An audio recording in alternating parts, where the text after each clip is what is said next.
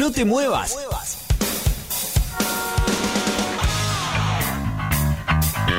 Llegó la hora.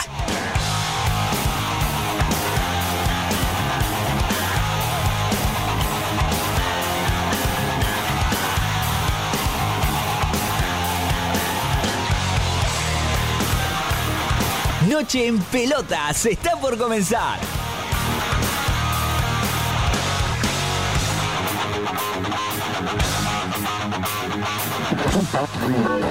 Pará, pará, ¿qué haces? No cambié de radio.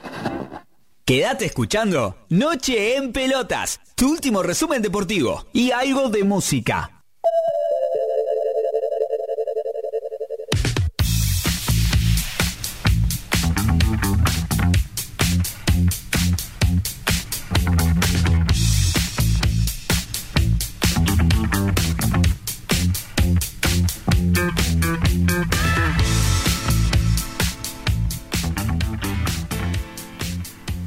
Hola, hola, hola a todos del otro lado. Arranca Noche Pelotas.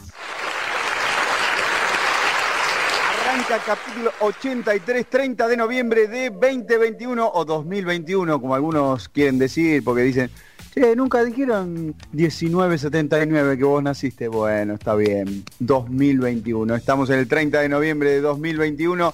Exactamente las 9 de la noche y 5 minutos bien puntuales, bien puntuales también para aquellos que dicen, ah, el otro día arrancaron tarde. Bueno, 21.05, hoy estamos, tenemos para todos, tenemos para todos, vamos repartiendo rápidamente. Bueno, en realidad no vamos a repartir para todos, pero bastante. Temperatura 21 grados eh, en la ciudad autónoma de Buenos Aires. Estamos en el aire de la RZ del grupo Sónica, la más escuchada de Internet.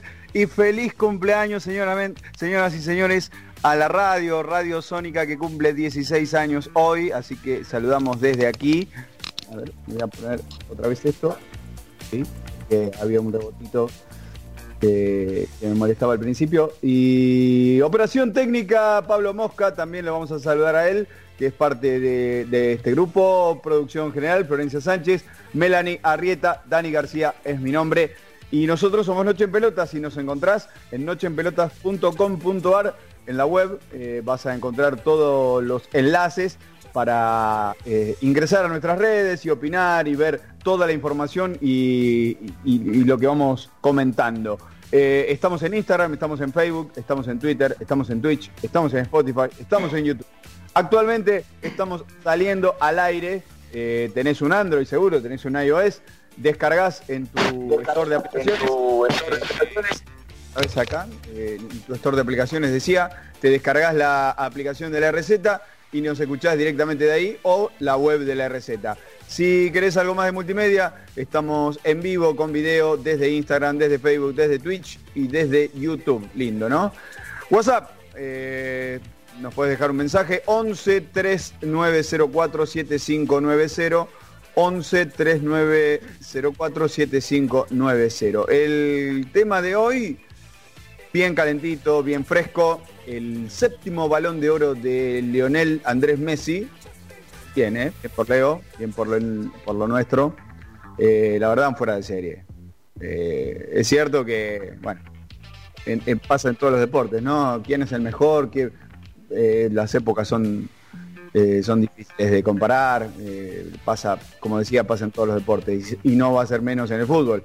Eh, la, revista France Football tenía otras reglas tiempo atrás.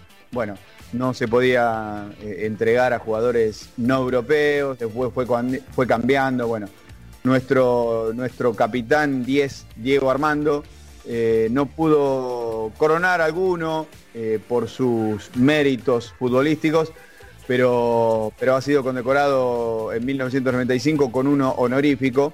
Bueno, en este caso ya eh, a partir del 95, que fue la primera vez, bien digo, que se entregó a uno no euro- a un jugador no europeo, en ese momento fue George Weah, liberiano, eh, y bueno, también con la entrega del honorífico a Diego Armando Maradona, y después con nuestro Leo, nuestro capitán, actual capitán, actual crack, eh, eh, y haciendo historia, ¿no? Ganando el séptimo balón de oro.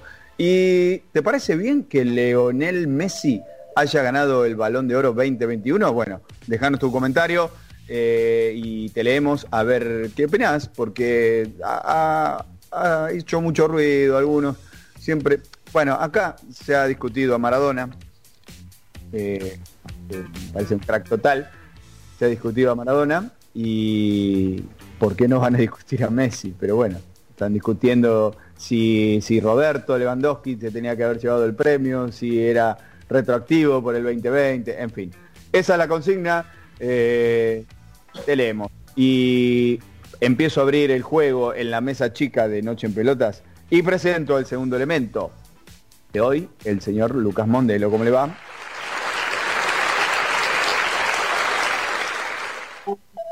Hola la audiencia. Feliz cumpleaños, Sónica. 16 eh, años eran, dijo García. 16 años, 16 años. Casi, casi la mitad de, mi vida, diría. Bueno, ahí, pero, bueno, nada, contento, contento que hoy me largaron temprano del, del, buffet abajo del kiosco. Así que la vez pasada. el otro día estaban regalando, regalando caramelos el otro día que estaban. No, pasa que ahora estamos muy a fin de mes. Entonces como que no hay mucha gente. Entonces uno llega y, lo atienden rápido. Junté algunas monedas de, de 5 y 10 centavos. Todavía tenía guardadas y nada, eh, pude venir después Hace, después hace cuentas con la edad, pero Enrique el Antiguo junta monedas de 5 y 10 centavos. Ah, las monedas de 10 centavos se, usaron hasta, ¿cuánto? ¿Para 5 años atrás? No, no sé si tanto más. estoy queriendo la remar, estoy queriendo remar. Pero bueno, nada, Dani, contento, una semana con un montón de, de novedades a nivel fútbol, más que nada, bueno, el campeonato de River, el séptimo balón de oro de Leo, que como ahí decías, había como alguna algún cuestionamiento, digo, bueno, si lo sabrá Azaro, que salió ahí escrachado, y muy bien escrachado, por cierto, me parece. Eh, la verdad, la verdad, sí. lo disfruté, esa parte la disfruté. Y yo creo que un poquito todos, un poquito, todos, un poquito todos. Pero bueno, hay que tener cuidado, sobre todo ahora nosotros que estamos en, modo virtual y, nos pueden seguir por las redes sociales en vivo y nos pueden ver. Eh, nada, quedamos medios expuestos. No sé, yo recuerdo, por ejemplo, algún integrante de este programa que hablaba de un virus que era, era mentira, o como que no se dejen asustar, mejor dicho, no, no era mentira. Pero hay que tener cuidado, hay que tener cuidado. Y estaba pensando que podría haber un balón de oro latinoamericano, ¿no? Estoy pensando en jugadores como, no sé, Licha López que se retira, se merece un balón de oro. Pepe San, 40, no sé cuántos años, sigue metiendo goles, se merece un balón de oro. Habría que hacer uno más vernáculo para, para, premiar a, los jugadores, no solo Argentina, digo de América, ¿no? ¿Por qué no? Un Felipe Melo, que volvió a salir campeón de la Libertadores. No sé qué le parece. Em, no, empezó a regalar balones de oro así, o sea, como la del kiosco, que le dan caramelos, usted regala balones de oro. No, no, estoy muy de acuerdo con, con empezar a tirar por el aire todos los balones de oro. Eh, para mí está bien, eh, como, como está hasta ahora. Incluso oh, eh, votan 170 periodistas. eso, eso quería de todo el mundo. O sea, no entiendo, no entiendo la, duda del tongo. No, no, no lamentablemente no lo entiendo. Bueno, siempre va a estar la suspicacia, ¿no? Pero bueno jugadores de fútbol incluso cuestionando que hayan sido elegidos Lionel Messi. A ver, no, no, es ni siquiera la elección de la revista Fran Fútbol, o sea, es, decisión del fútbol, de los directores técnicos, de los capitanes de las selecciones, de los periodistas especializados. Entonces, me parece que es ir en contra del mundo del fútbol cuando uno dice que Messi no se lo merecía o que otro se lo merecía más que Messi.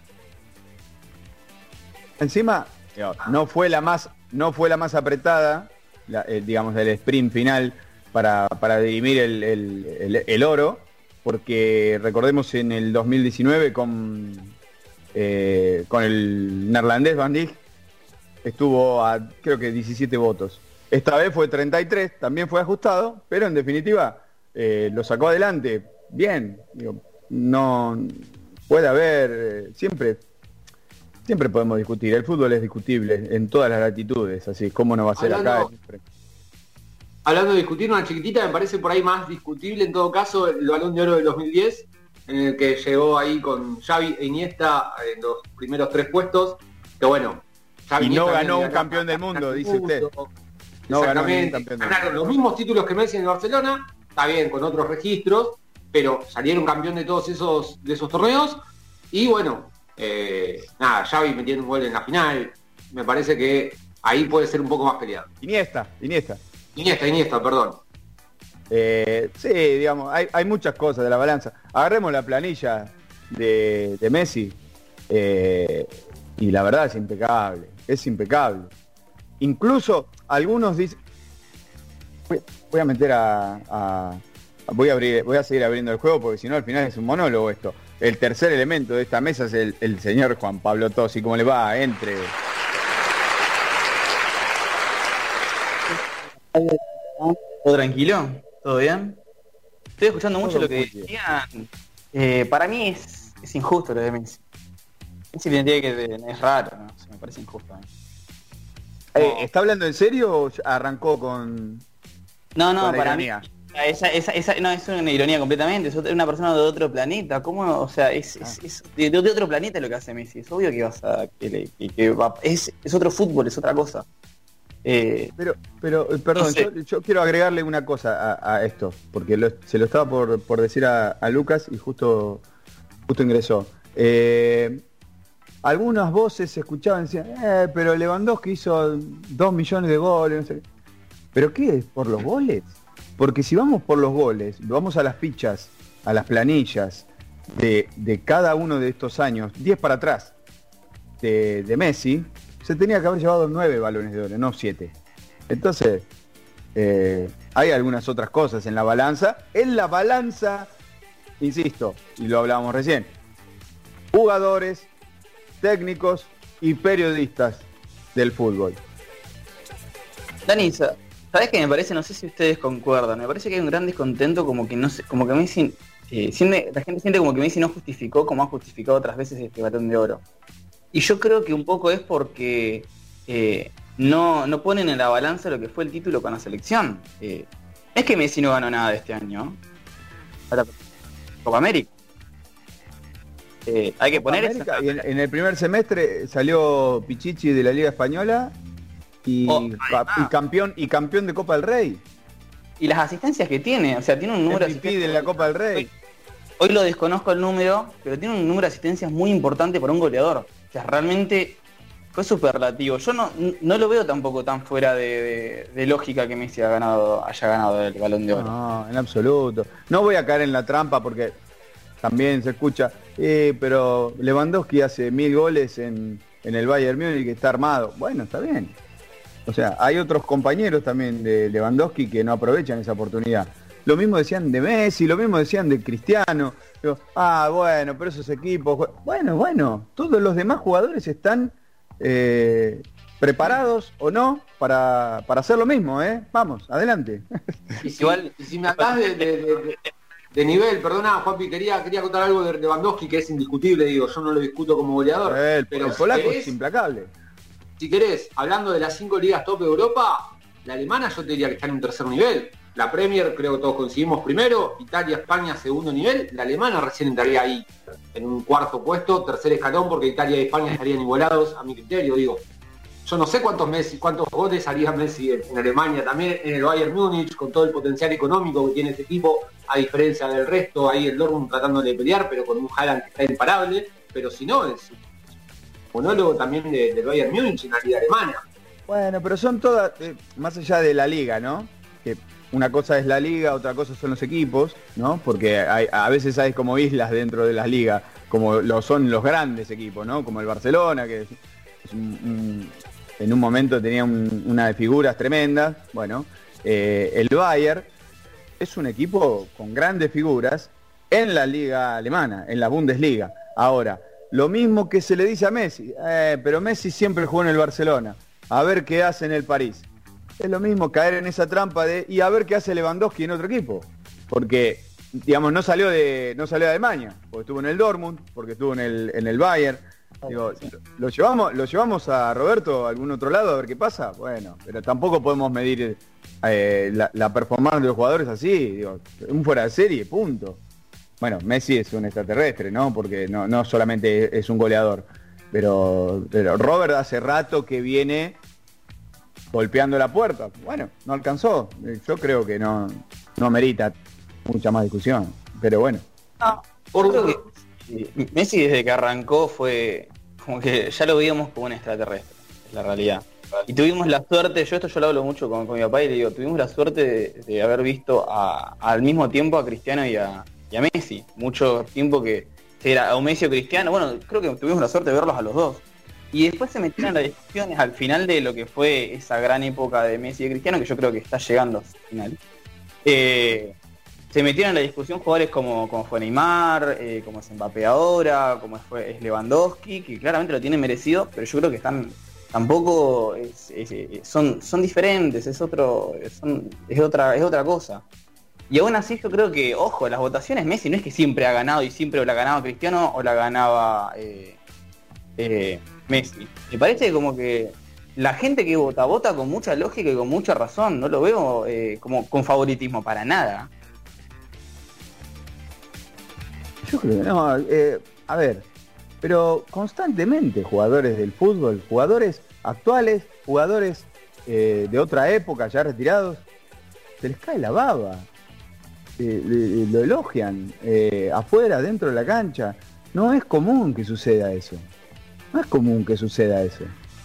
Los jugadores británicos, jugadores ingleses, que tampoco habría que, hacer, este, eh, algo bélico o algo, algo ya fuera del fútbol, ¿no? Pero no es común, no es común recibir un elogio de un jugador británico.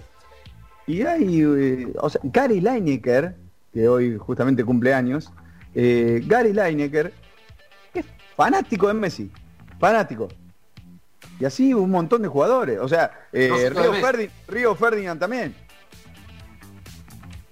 ¿Cómo decía? ¿Ustedes recuerdan no, decía que Gary Lineker no solo fanático de Messi, también de, Diego, de, Diego, Diego Armando, y fue rival y lo, y lo padeció. exactamente. Y encima recuerdan cuál fue? el, gol con la mano, digo, o sea, es algo que es, algo doloroso para, para aquella generación. Exactamente. ¿Recuerdan cuál fue el último balón de oro que no se le dio ni a Messi ni a Cristiano Ronaldo? Y obviamente sacando la Modric. Modric y, y después, para atrás, porque hasta ahí son todos del Real Madrid o Barcelona. Hace 13 años que se le viene dando a jugadores del Real Madrid o del Barcelona. ¿Quién fue el último que, no, no jugaba en la Liga Española? ¿Se acuerdan? El último que no jugaba en la Liga Española, ¿hay alguna pista? No, Hay una pista, es brasilero, es brasilero. Ronaldinho. Ah, no, pero estaba en el Barcelona cuando ganó. Claro. Entonces Kaká, claro, es Kaká. Kaká en el 2007, exactamente. Jugaban en Milan en ese momento. Tenemos que remontar hace 14 años atrás. Los últimos 13 fueron ganados por jugadores del Inter o de, perdón, del Inter, de, Real Madrid o del Barcelona. También habla del poderío económico, ¿no? De la Liga Española. Sí. Ah, del presente también. Fueron dos equipos que marcaron tendencia. Fueron décadas de, dos equipos. Era muy difícil. El 2000 para acá seguro. Es más, yo, lo que es la Champions, uno, uno ve, por ejemplo, me parece el campeonato de la Champions del Inter, que la gana el Pupi, el Pupi Zanetti, fue casi hasta una hazaña para el Inter haber ganado eso porque dio vuelta un partido muy difícil contra, contra el Barcelona con Messi, con Iniesta, un Barcelona que era excepcional. Y no, y para mí realmente tanto el Real como el Barça me eh, marcaron mucha tendencia en esa época. Por eso también se ven los balones de oro de, de Cristiano y de Messi. ¿Se acuerdan eh, la, última adivinanza? Porque estamos ahí también me, echando adivinanzas. ¿Quién ganó de los dos, de estos dos fuera de serie que tenemos ahora? Eh, ¿Quién, entre Cristiano y Messi, quién ganó primero su primer balón de oro? Sí, claro. ah, bueno, usted, usted hizo trampa. ¿Tosi? La información. No, eh, estoy adivinando. Si no me equivoco, Messi fue el primero que lo ganó, no fue Cristiano. No, me parece. Fue Cristiano. Cristiano con el, y la temporada del Manchester. Ah, estaba, en el Manchester ahí y fue el primer de la, digamos, del duelo entre los dos. Eh, Cristiano lo, ganó. Después vinieron cuatro seguidos, cuatro seguidos de Leo. el primero, el primero Cristiano estaba en el Manchester United, así que ahí todavía no, no, no valía la racha la racha esta que decíamos del Barça y Real, pero fue por una diferencia abrumada. Tenemos acá el puntaje, 446 puntos para Cristiano Ronaldo. Recordemos que son cinco votos, o sea, se exigen, se eligen cinco, cinco jugadores con distintos puntajes. Eh, y Messi no llegó ni a a decir un poco más de la mitad, 281. 446 contra 281 en el 2008. A ver, eh, estamos hablando, ya nos metimos directamente y ya vamos a retomar efemérides y todo nuestro habitual programa, pero eh, dame a, Messi, Messi decía esto apenas Luis, eh, Luis Enrique, no sé cómo apareció Luis Enrique, pero bueno, salió campeón Leo con él. Luis Suárez, su amigo del fútbol, su gran amigo del fútbol, le entregaba el balón de oro, el séptimo de Leo. Bueno, la verdad que ya lo dije en su momento, eh, mi mayor premio lo conseguí eh, en junio, era lo que deseaba desde hace, desde que empecé a jugar en la selección, el poder conseguir algo con, con esa camiseta, con mi, con mi país, mi gente, por eso quiero, quiero disfrutarlo con ellos, dedicárselo a, ellos en especial porque fue algo, algo grandioso lo que, lo que vivimos en esta Copa América. Y bueno, agradecer a, mis amigos siempre. La verdad que me dio una sorpresa increíble, no sabía que, venía, me lo encontré acá y es algo espectacular. Que me lo entregue él para mí es, es más especial también, así que muchas gracias.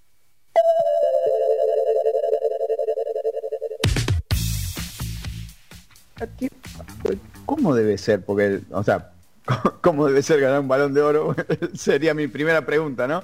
Pero después que tu, gran amigo, tu mejor amigo, por lo menos del mundo del fútbol, lo que conocemos, eh, aparezca ahí, bueno, ya lo había visto, digo, oh, qué sorpresa, bueno, viene, viene a la gala. No, te vengo a entregar el balón de oro.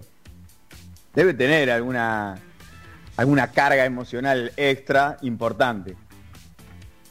Sí, ya bastante por ahí la, carga de, ganarlo, obviamente. Estos premios a por más que ya se le han, han hecho una costumbre, yo creo que, le mueve alguna fibra interior, pero claramente compartirlo con, un amigo como es eh, Lucho Suárez, la verdad que, debe ser un, lindo momento y, sobre todo Messi siendo por ahí, y esto ya lo digo a título personal, medio tímido, hoy menos que antes, pero bastante tímido y por ahí sentirse despojado arriba de, un escenario, que, haya estado Lucho ahí me parece que, estuvo bien y fue una muy buena idea por parte de la organización. Aparte quiero decir, eh, algo, algo seguramente ya estaba hablado, no sé. Porque yo a Leo no le vi cucaracha. Yo le vi micrófono. Cucaracha no, cucaracha tenía estaba Sentado. Cuando estaba sentado tenía el, el cosito acá. ¿Y después? Lo buscaba. Lo buscamos. no, después, arriba del escenario no recuerdo, no, no le envié. Bueno, y, Drogba le estaba hablando en, francés, no tenía un pito eh, Messi. Cuando lo hace tocar el interruptor ese rojo, y Drogba decía, y Leo no sabía, lo tuvieron que acomodar. ¿Qué me toca? Cuando Messi tiene sus palabras de reconocimiento con Lewandowski, Lewandowski tampoco, no se enteró, o frío, como frío. Creo que entendió Robert, entendió. Pero para mí, para mí, o sea, cuando están entregando el premio dicen bla bla bla bla bla bla, Leo Messi y si se para y va, o sea, no, no. No, bueno, pero ahí sí, pero lo tenía Drogba al lado y le decía, aquí es que no sí, qué sé yo que me dice, porque se veía la cara de Leo que se reía. ¿A dónde a, dónde voy? Si lo daban vuelta porque no sabía qué hacer. Pobre Leo, pobre Leo. Un gran abrazo, un gran abrazo a ese fenómeno a quien hizo el traje también, un abrazo grande, ¿eh? lindo traje. Ah, ah, tenemos tiempo para hablar de ropa. ¿Cuál de los siete, de los, de la, de los siete outfits de Leo, cuál, es, cuál fue el mejor? El de Lunares, por favor, El de Lunares, por favor, no. Voy a votar, ese también. Coincido 100% con Solo para, ser, solo para ser distintos votan el de Lunares. ¿Ustedes irían a buscar un premio a la alfombra roja con el, traje de lunares? ¿O el saco? el Messi. Mirá, el de ayer, el de ayer el de ayer estaba muy piola, muy piola. yo veía que, yo veía que Suárez, veo que cuando se abrazaron se golpeó el, micrófono y sonó. Y después le hacía pa, pa, pa en la, en la espalda, digo, le va a sacar todos los brillos, pará, Luis, pará. Yo, yo si soy Messi iría hasta con un taparrabos y quedaría muy bien, muy bien. No sé. un poquito de seriedad, un poquito de seriedad, un buen outfit, un buen outfit. Yo creo que, yo creo que estaba bien y me, gustó, y me gustó la familia toda, bueno, por lo menos los hijos, obviamente, ¿no? Eh, eh, con el mismo, con el mismo saco. No, me, parece que hay, que hay que destacar algo. Messi marca mucha tendencia cuando, cuando gana así y el traje que usa generalmente marca mucha tendencia. Después es ese estilo o esa moda de ese Dice que ese saco se va a vender ahora mucho más. No el saco específicamente, el estilo, el estilo de ese saco. Y lo, y lo he visto, hay uno, hay uno que tenía como que, si no me equivoco, las partes del, del, traje que se doblan. Esas partes eran de un negro. Exacto, gracias. La sola pasarela de una parte más oscura y, y, después de que Messi lo usó, acá en Argentina se empezó a usar más. Como que antes se usaba y era, uh, raro, qué sé yo. Y después de eso era, quiero ese que tiene las solapas así. Era, era así, era así. O sea, Messi marca tendencia en eso y es una novedad también, es obvio. Pasó hasta con la remera que decía PSG, no, eh, eh, esto es París. Esto es París. Marcó tendencia. Messi marca mucha tendencia. Y la usó, la usó Nico. Esto es eh, Adrobé, era, ¿cómo era? ¿No era así? Me parece que sí, eh, salió con una remera que decía, esto es Adrobé. bien, bien, bien ahí, aguante Adrobé. Bueno, eh, el último comentario. ¿Lo vieron a Fernando Alonso con el auto imponente y, los balones de oro? No, no, increíble. ¿Lo perdí? Se lo perdió. Se sacó, entró a, entró al, a, la, gala como con los cascos de. ¿Cómo se llama este grupo? Ahora me, olvidé, con los, eh, el grupo alemán. Daft Punk. Se, sacó, se sacaron los cascos y uno era Fernando Alonso. No, crack. Pero no vieron la previa que filmaron, habían metido, abrieron el, eh, abrieron el capot y metieron los dos valores de oro ahí, se metieron en el auto, se metieron en el auto y no sé qué auto era, después confirmame, pero era una nave espacial y encima del volante Fernando. Crack, Fernando. Solo veo que era rojo el auto, no, no le puedo dar más eh. detalle. No, un fenómeno. Fernando, un fenómeno. Lo que pasa es que ahora está en una al, Alpine, que nada, no camina ni para ni para atrás ni para adelante. El otro día salió tercero y fue un logro tremendo. Bueno, terminamos hablando de Alonso. Eh, efemérides como todos los días, o todos los martes. Noche en Pelotas presenta las efemérides del fútbol. Un pequeño repaso por los hechos más destacados del mundo de la redonda.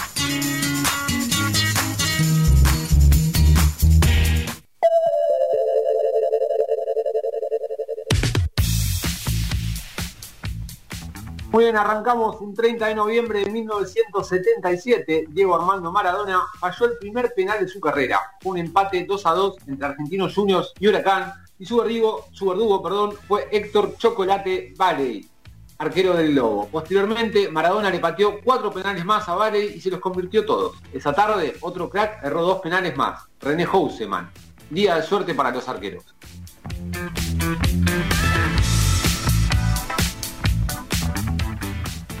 1982 murió Armando Farro, ex delantero de Ferro, Banfield y San Lorenzo. Fue integrante del famoso ataque del Ciclón, el que obtuvo el campeonato de primera en 1946, compuesto por Ibelone, Farro, Pontoni, Rinaldo Martino y Oscar Silva.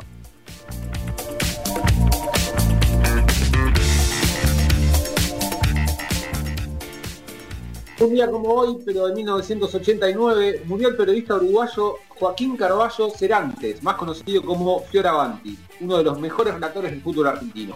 Brilló en Radio Splendid en los años 40 y luego pasó a Radio El Mundo en la década, de 1950. Del léxico, del léxico refinado y preciso en sus observaciones. Qué difícil que estuvo esa.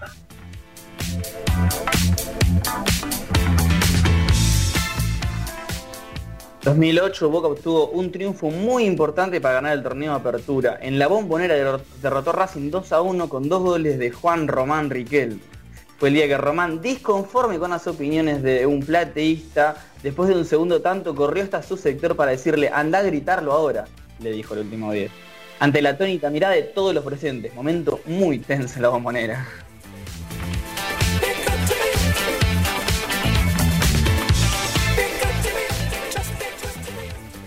Por último, en 2019, Estudiantes de La Plata reinauguró oficialmente su estadio que reemplazó al, antiguo de Tablones, ubicados en la calle 1 y 57. fue un empate por 1 a 1 frente a Atlético Tucumán. La cancha del Pincha se estrenó bajo la presidencia de Juan Sebastián Verón y el primer gol en la nueva casa lo hizo Ángel González.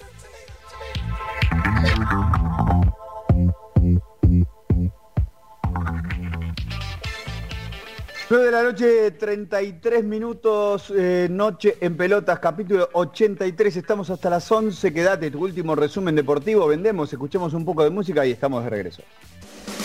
Escucha Noche en Pelotas, tu último resumen deportivo, con la conducción de Dani García y gran equipo. Todos los martes, de 21 a 23, por la RZ, www.larz.com.ar. Espacio Publicitario. Si querés comunicarte con nosotros, también nos podés encontrar en Facebook, Twitter o Instagram como arroba Noche en Pelotas y en nuestra web nocheenpelotas.com.ar. Sanse Indumentaria. Remeras, buzos, chombas, gorros, equipos deportivos, egresados, banderas, ropa de trabajo, chalecos, camisetas de fútbol, sublimados y bordados. Encontralos en Humboldt y Pringles, Ramos Mejía. Comunicate al 1558 03 5998 o al 44 64 30 68 en Instagram arroba Sanse Indumentaria. Legado Integral Training, un espacio de entrenamiento único, con profesionales de excelente calidad, rutinas súper completas en grupo y con una hermosa comunidad con la que te será más fácil construir hábitos y mejorar tu salud. Elegí una de nuestras sedes para empezar a ser parte de esta familia. Encontrarnos en Instagram en arroba legado-bss, Legado Integral Training. Kiwi Delivery. Venía a un lugar donde vas a poder encontrar una gran variedad de delicias como sushi, pocket, wok, ensaladas y nuestro rincón de dulces. Nosotros sabemos cómo darle una nueva experiencia a tu paladar. Podés encontrarnos en Yatay 525 en el barrio de Almagro o comunicate a nuestro WhatsApp 11 28 69 35 46 de 11 a 23 45 horas. Kiwi Delivery. Gracias. She played the fiddle in an Irish band, but she fell in love with an Englishman. Kissed her on the neck and then I took her by the hands. And baby, I just wanna dance. I met her on Grafton Street, right outside of the bar. She shared a cigarette with me while her brother played the guitar. She asked me, what does it mean? The Gaelic ink on your arm said it was one of my friend's songs. Do you wanna drink on? She took Jamie as a chaser, Jack for the fun. She got Arthur on the table with Johnny riding a shotgun. Chatted some more, one more drink at the bar, then put Van on the jukebox. Got up to dance, you know she played her an band, but she fell in love with an Englishman. Kissed her on the neck and then I took her by the hands. And baby, I just wanna dance with my pretty little Galway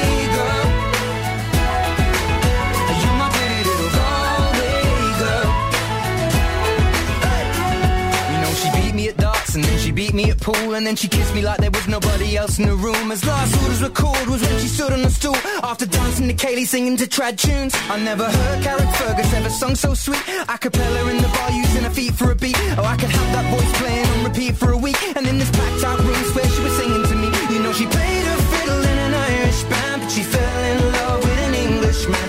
Kissed her on the neck and then I took her by the hands. And baby, I just wanna dance, my pretty little girl.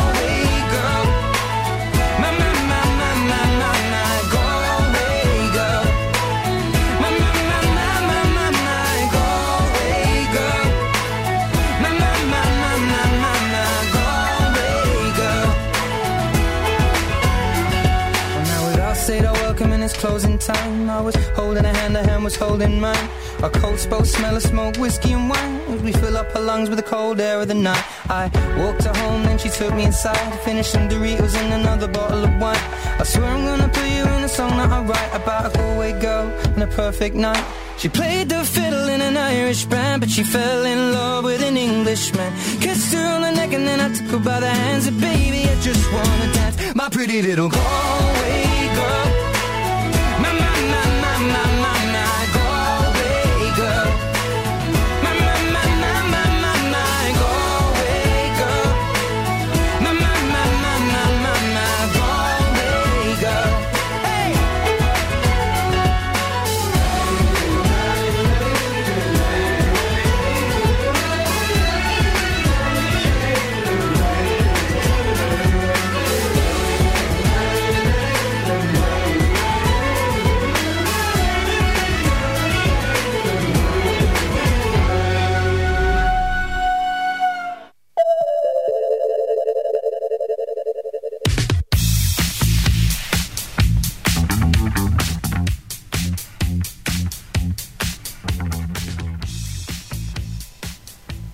21 a 38 minutos, estamos al aire de la RZ que está cumpliendo años, como dijimos al principio, 16 años en el aire, eh, la más escuchada de Internet. Saludos eh, grandes, grandísimos a todo el equipo, a todo eh, la radio sónica, a la cabeza con, con Maxi, con, con Johnny, este, con Florencia, que siempre están ahí al pie del cañón para, para que todo esto siga al aire después de tantos años.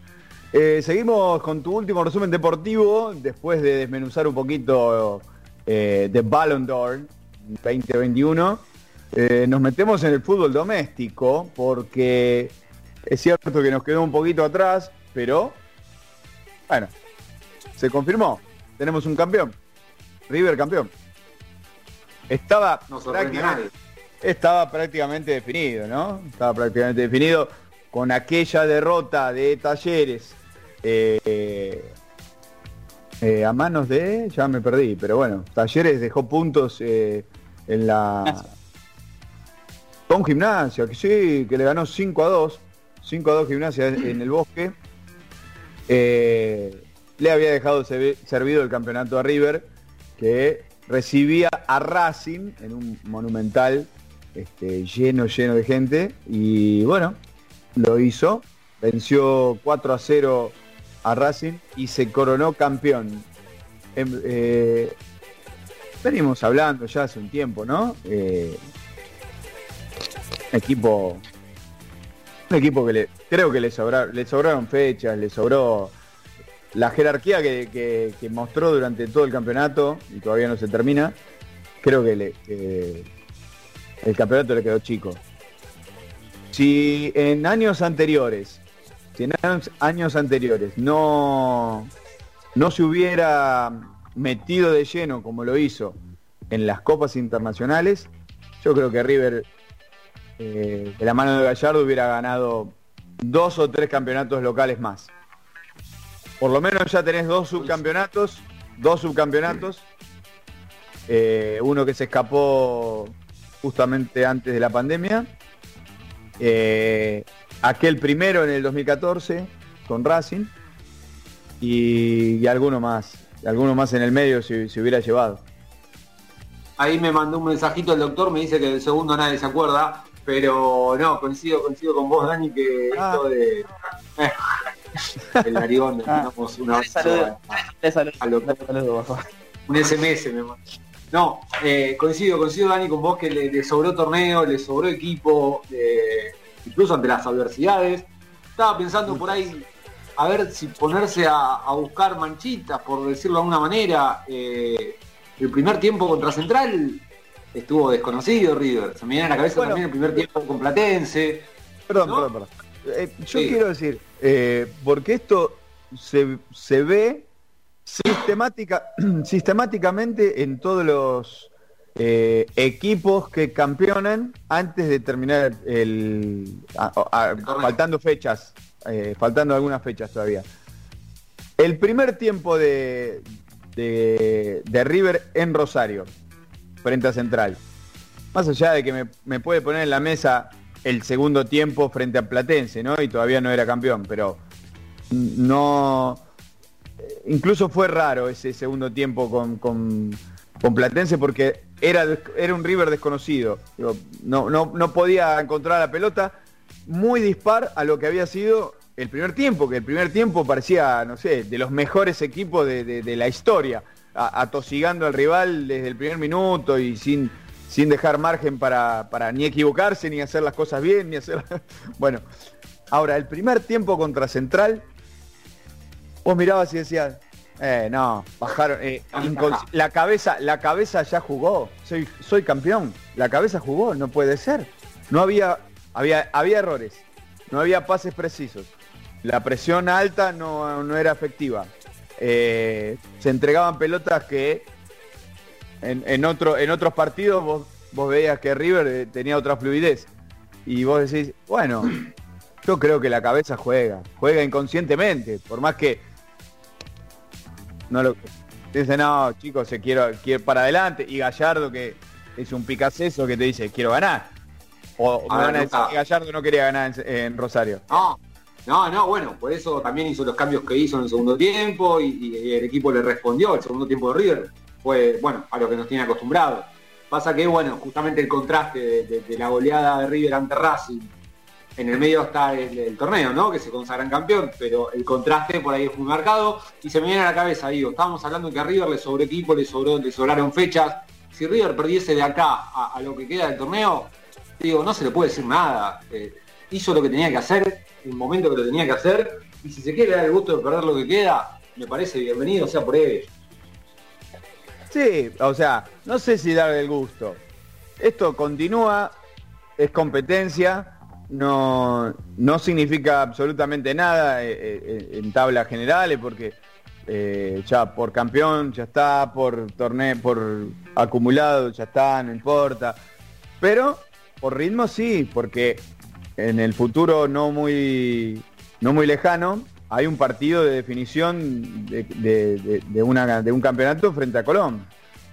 Esas estrellas falopa, va, no sé, digo, ustedes no sé si valoran como tal, pero... ¿Pero por qué falopa? Porque pero, pero, perdón, perdón, perdón, No, o sea, no, no es que estoy defendiendo el River de Gallardo. Pregunto por qué falopa porque en, eh, en todos lados se juegan la, la, Supercopa. De... Lo que pasa, a ver, acá metimos, metimos otro torneo, ahora tenemos tres torneos, porque tenemos la Copa de la Liga. Bueno, ¿qué quiere ir a Inglaterra? Porque si vamos a Inglaterra, tienen varias. ¿eh? maneja la liga, no maneja. En, en, en, Inglaterra tienen la Premier League, tienen la Charity Shield y tiene la FA Cup. Y bueno, entonces, pero eh, una es la Copa de la Liga, la otra es la Copa de la Federación. Tenemos el torneo socio. Copa de la Federación, la de la Liga. Pero acá tenemos un torneo, o sea, dos torneos, hay que hacer un, torneo de todos, un campeón de todos los torneos. Después, ¿quién va a jugar contra el campeón de la Copa Argentina? El que gane la Copa, el que gane el, torneo, la Copa de los dos campeones. Lo que le digo, lo que le doy la derecha es que acá es un es un escándalo con la organización de los campeonatos. O sea, incluso, incluso en el palmarés de, Gallardo, porque justamente está en la picota, está en el escritorio esto, ¿no? Está en la mesa de, hablar, si se queda, si no se queda, cuánto hizo desde que llegó. bueno, desde que, desde que arrancó en el fútbol argentino con River a, la fecha, ha cambiado el formato dos o tres veces el campeonato. Increíble. Que era torneos, que eran eh, super, Superliga, Después este, también pasó por la Copa de la Liga, por la Copa Maradona, eh, también ahora con la, no sé, el torneo socio, qué sé yo. No solo eso, yo me remonto al 2016. 2016, Lanús ese año ganó tres torneos. Tres torneos. Ganó. Le gana uno, le gana uno eh, en, la, en la final, en la superfinal a San Lorenzo en cancha de River. Exacto, que ese era el torneo raro porque fue un torneo con dos zonas. Los dos primeros se juntaron en la final, que es San Lorenzo Lanús y Cancha River, ganar, ganar Lanús. Después salió la Copa Bicentenario contra Racing. Bueno, pero eso fue excepcional. Bueno, pero excepcional y siempre hay una excepción. Eh, no, no, no, pero más allá de eso, digo, torneo bicentenario. ¿O era parte de la liga? No, no, recuerdo, refresque. Ah, una copa extra era. Una copa que... Una copa, no es una liga nacional. No es una liga nacional, ligas pero varias, bueno. Pero cuando hay una liga no hay otra. No, no, ligas no tenemos varias. Sí con diferentes denominaciones, pero es una liga. Exactamente, exactamente. Liga Nacional, Copa Nacional. Ese año ganó Copa Nacional, eh, la, Bicentenario, ganó la Copa, la Recopa, perdón, la Supercopa contra el ganador de la Copa Argentina y eh, el, torneo, el torneo nacional. Tres torneos. lo que agregaron ahora, a ver, a ver, la Supercopa, esa es de la AFA. Esa de la AFA. Esa de la AFA, que es el campeón de la Copa Argentina con el campeón de la liga, digamos. Como cualquier país de ser. Como cualquier país.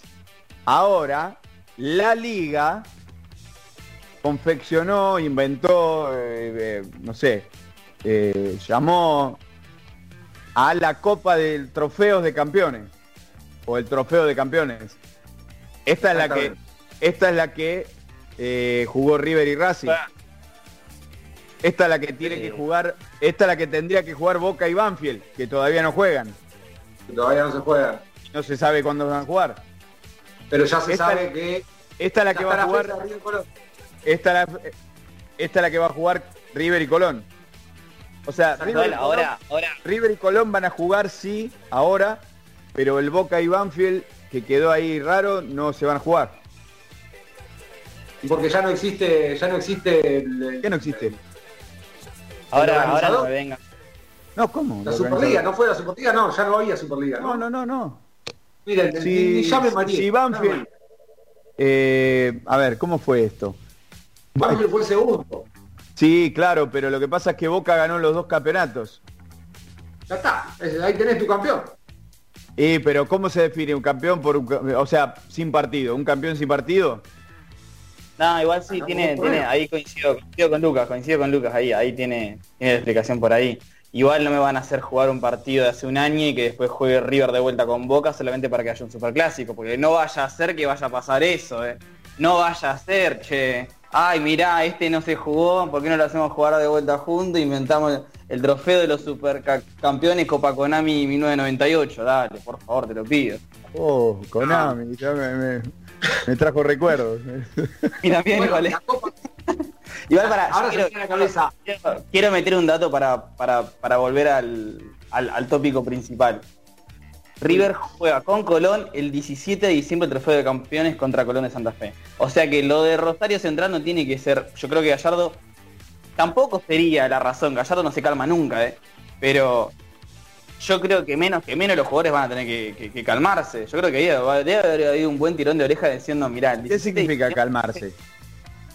Claro, como decía Luca, bueno, estos, estos partidos que nos quedan podemos no ganarlo. Yo creo que es imposible que pase eso. Primero porque el no. deportista siempre quiere ganar, es una cosa constante. Menos Pero más allá de eso, menos, menos pues.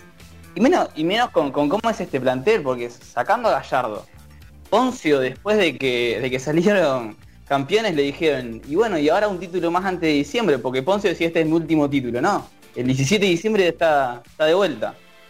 Gallardo, Poncio, Maidana, Pinola, hasta Suculini está diciendo, no nos durmamos que, hay, otro partido más después de esto que hay que ganarlo.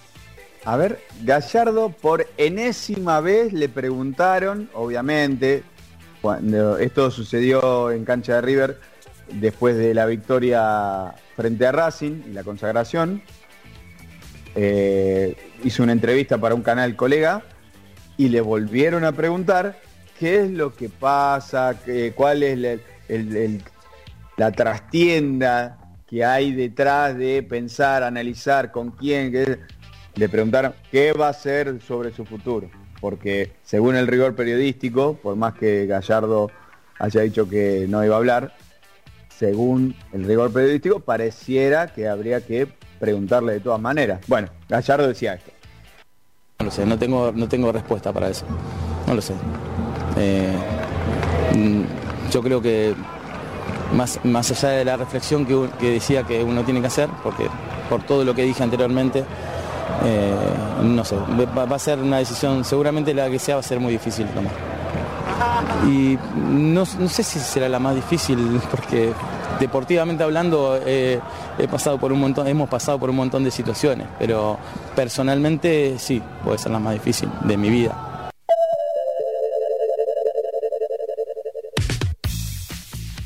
Después de esto empezaron a decir, a ver, los gestos, la boca, los ojos, eh, ¿por qué?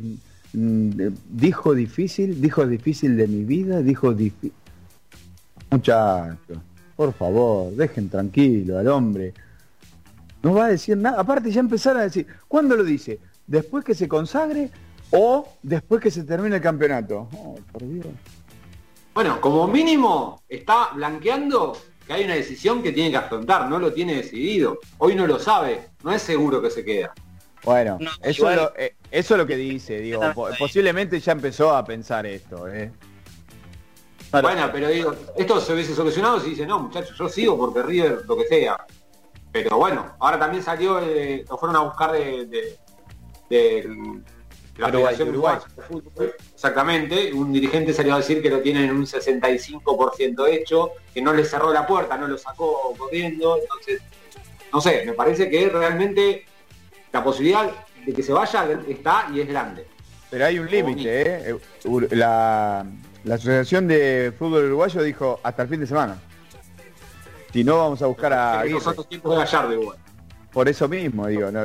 Incluso por, respeto y, le doy la derecha a la Asociación Uruguaya. O sea, ¿cuánto voy a esperar? ¿Todo bien? Yo voy, pero yo también tengo un nombre. Uruguay tiene un nombre.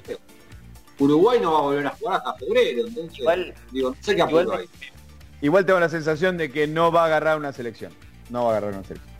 Coincido, con Lucas, pero me parece que también no, no comparto para nada la elección de, Gallardo para la selección Uruguay. No tanto por la selección Uruguay, sino por los dirigentes. Eh, no me parece como algo... Yo, capaz hubiese intentado buscar otro tipo de técnico en especial si lo quieren con tanta urgencia, me parece como me parece algo, me pareció un manejo muy raro, también la elección me parece rara. No porque Gallardo no lo merezca, Gallardo merece la selección de acá de la China, es una realidad, cualquiera sea la selección. Pero capaz no, no sé si la uruguayo es, la mejor, pero bueno, no lo sé, es, una, es una opinión personal. Lo que sí puedo decir es que Gallardo siempre toma la decisión a fin de año de ver si se queda o no. Gallardo, esto de que ahora se está diciendo si Gallardo se queda o no es algo que se pasa todos los años. Y Gallardo en su contrato. Hay una diferencia. Perdón, Dani. Gallardo tiene en su contrato la disposición de decir yo me puedo ir. Lo puede hacer en junio, lo puede hacer en marzo, en abril, en mayo, cuando quiera. Y esta es la vez que cambia la dirigencia y se vence su contrato, las dos cosas juntas. Esa, para mí es la clave eso que a diferencia de las otras este, oportunidades donde Gallardo, fin de año, hizo una evaluación y decidió si se quedaba o no, en aquellas oportunidades no se terminaba el contrato. En esta se termina el contrato. No es menor, no es menor.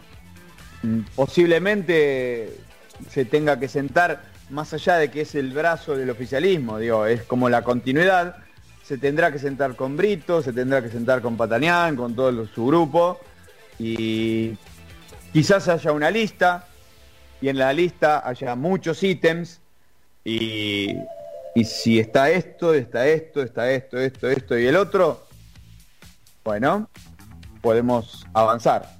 Si no está alguna de esas cosas, lo veo difícil. Lo que perdón, perdón, ¿no? Le decía, como decía antes a, Juan, no creo que en este momento igual, eh, más allá de su decisión de irse o no, ¿no? Pero si se va, no creo que agarre una selección. No lo veo, ah, yo lo veo en este momento con el fuego ese de el día a día, de estar encima del jugador. La selección es otra cosa, es otra cosa. Y de hecho, de hecho Simeone, de hecho Simeone me parece que todavía no incursionó en algo por el estilo porque no, no, no lo siente. Bueno, ahí, ahí yo me quiero diferenciar un poquito. Justamente después del partido con Racing, eh, Gallardo en sus declaraciones, cuando le consultan también sobre, sobre su continuidad, dice que obviamente lo tiene que analizar, lo que escuchamos, ¿no? Lo tiene que pensar, pero que el día a día es muy desgastante. A él eh, como que está muy cansado por, el desgaste que genera eh, la presión de River, no solo la presión de River ya, sino lo que él construyó como técnico y, a nivel equipo. Es, una vara que es muy alta y que todos los fines de semana, aparte de que sea River, tiene que salir a defender. Entonces yo por, ese lado no, no, no, veía mal con malos ojos, digo, bueno, una selección de renombre importante en Sudamérica, con una tremenda historia, le puede dar como más, más, más, tiempo, eh, incluso seguir con la filosofía de alguna manera, por decirlo, sudamericana, digo, no tiene que demostrar nada en, Uruguay, de hecho lo están yendo a buscar, y por ahí es un paso más seguro que ir a un equipo de Europa y ni hablar si va a un equipo grande. Me parece que tiene un, como un lastre con el, que, con el que arrancaría en Uruguay que no lo tendría en Europa. Para mí Europa es mejor, es mucho mejor destino. Hay muy buenos destinos que lo esperan a Gallardo en Europa donde le están registrando con las puertas abiertas, llámese Inter con el Pupi Zanetti bancándolo, llámese el Mónaco con toda la historia que tiene Gallardo en el Mónaco, porque Gallardo también, aparte de gran técnico que fue, futbolista. Yo creo que la selección, yo creo que la selección de Uruguay, la selección es otra cosa, no, no lo veo Gallardo en ese ritmo, no todavía, no todavía. Capaz en otro, y, al Cholo tampoco, eh, perdón Dani, yo creo que al Cholo tampoco, y voy a decir algo más. Me parece que Mauricio Pochettino, y no por sumar nombres a la discusión, pero Mauricio Pochettino me parece más cerca de estar apto para agarrar una selección de lo que está el Cholo y Gallardo por su modo operandi en lo que es el día a día, por lo que está haciendo ahora en el PSG, no por otra cosa. Son, son dos formas muy diferentes de dirigir, muy diferentes. Igual, igual, no nos olvidemos porque eh, recién Lucas hablaba de el día a día, que desgaste y demás. Digo, ni Bianchi en Boca en su época dorada se quedó tanto, ¿eh? Es cierto que ganó mucho, mucho en poco tiempo, pero esto no se ve usualmente. Casi ocho años de un técnico en el fútbol argentino. ¿Y a dónde fue Bianchi?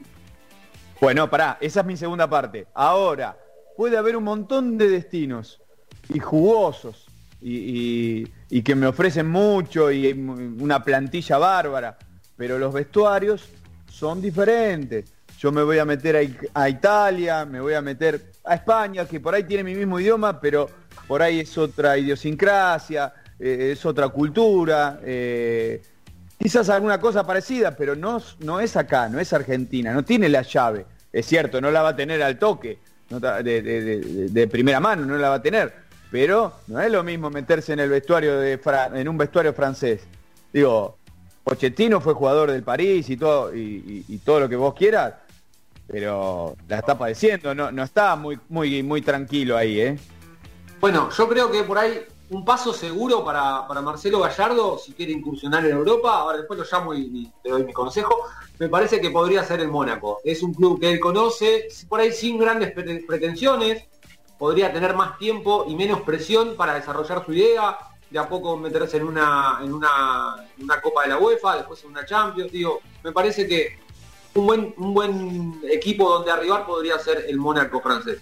Es cierto, es, cierto lo que es cierto que, tiene, que es conocido, que fue jugador y, muy no sé si ídolo, pero sí muy, muy, muy reconocido eh, en, en, Mónaco, pero no es lo mismo, no es lo mismo. Digo, eh, allá la, la espalda, Marcelo Gallardo sale de acá sin pasar por el marco de una puerta. Ahora, cuando llega a Mónaco, la espaldita vuelve a ser así, ¿eh? No, no es que... es el Mónaco, Dani, es el Mónaco. No pasa nada si no van Perdón, no, pero ¿no echan técnicos en Europa? No, acá no solamente contamos técnicos que echan, ¿eh? Ojo. si sos extranjero... El, Pep, mirá que el Pep en plena, en plena conferencia dijo felicitaciones al River de Gallardo que salió campeón, ¿eh? No es que nos ven así a lo, a lo lejos.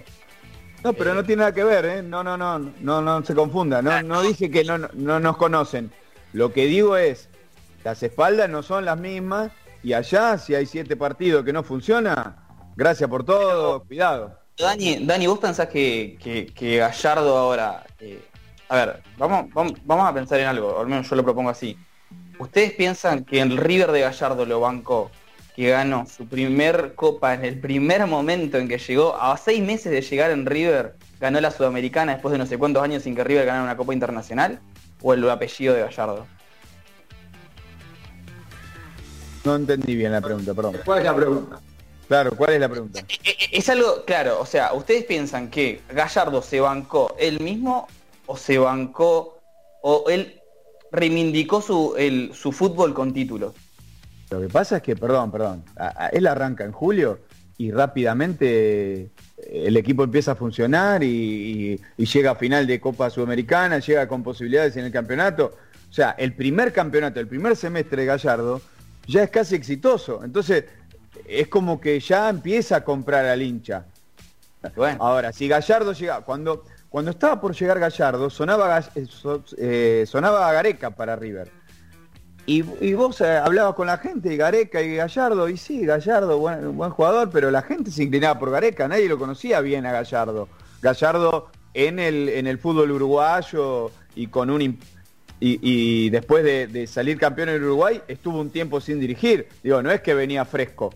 Entonces, la gente no, no, no, no tenía bien claro cómo estaba Gallardo. Si Gallardo hubiera perdido 10 partidos eh, en, ese semestre, hubiera sido otra la cuestión. Sí, esa es otra, Dani. Yo tampoco creo que Gallardo vaya a agarrar rápidamente ahora el primero de enero También hay que ser, o sea, yo, si él está hablando de energías, no va a agarrar otro equipo porque necesita un cambio de energía. Y yo creo que Gallardo, o sea, no por, por estar en contra de lo que decís vos, Dani, pero me parece que Gallardo sabe cómo es bancarse el mismo a través de los resultados, a través del juego, a través de esas cosas.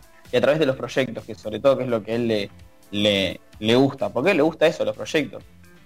Eh, de hecho, hubo un antes y un después después eh, del, partido que pierde con, con Lanús por Copa, por Copa Libertadores. Hubo un antes y un después. A partir de ahí agarró todas las, todas las inferiores, absolutamente todo, hizo el proyecto que él quería, esas fueron las condiciones. Yo creo que a donde vaya, a donde vaya, no sé, se lo va a esperar porque es Gallardo, Gallardo tiene nombre ya en todo el mundo, es una realidad. No es un agrandar porque es argentino. Ni porque, o sea, porque en algún día puede llegar a dirigir la selección argentina, es la realidad. Y lo reconocen un montón de otros técnicos y demás. Entonces, a donde vaya, yo creo que tiene que buscar un lugar donde sí tenga buena relación con la dirigencia. Esa es otra cosa que para mí, para Gallardo, es muy importante. Y que y un fútbol que él sea menos. Por eso yo creo que los lugares donde él jugó son los lugares donde mejor se va a sentir. igual es una apreciación personal, nada más. 22 horas 5 minutos, nos pasamos un poquito, vamos a vender y a escuchar eh, eh, alguna cosita ahí para, para estar atento, porque música tenemos más adelante. Estamos hasta las 11, quédate con nosotros. Escucha Noche en Pelotas, tu último resumen deportivo, con la conducción de Dani García y gran equipo. Todos los martes, de 21 a 23, por la RZ, www.larz.com.ar. Espacio Publicitario. Si querés comunicarte con nosotros, también nos podés encontrar en Facebook, Twitter o Instagram como arroba Noche en Pelotas y en nuestra web nocheenpelotas.com.ar. Sanse Indumentaria. Remeras, buzos, chombas, gorros, equipos deportivos, egresados, banderas, ropa de trabajo, chalecos, camisetas de fútbol, sublimados y bordados. Encontralos en Humboldt y Pringles, Ramos Mejía. Comunicate al 1558 03 5998 o al 44 64 30 68 en Instagram arroba Sanse Indumentaria. Legado Integral Training, un espacio de entrenamiento único, con profesionales de excelente calidad, rutinas súper completas en grupo y con una hermosa comunidad con la que te será más fácil construir hábitos y mejorar tu salud. Elegí una de nuestras sedes para empezar a ser parte de esta familia. Encontrarnos en Instagram en arroba legado-bss, Legado Integral Training.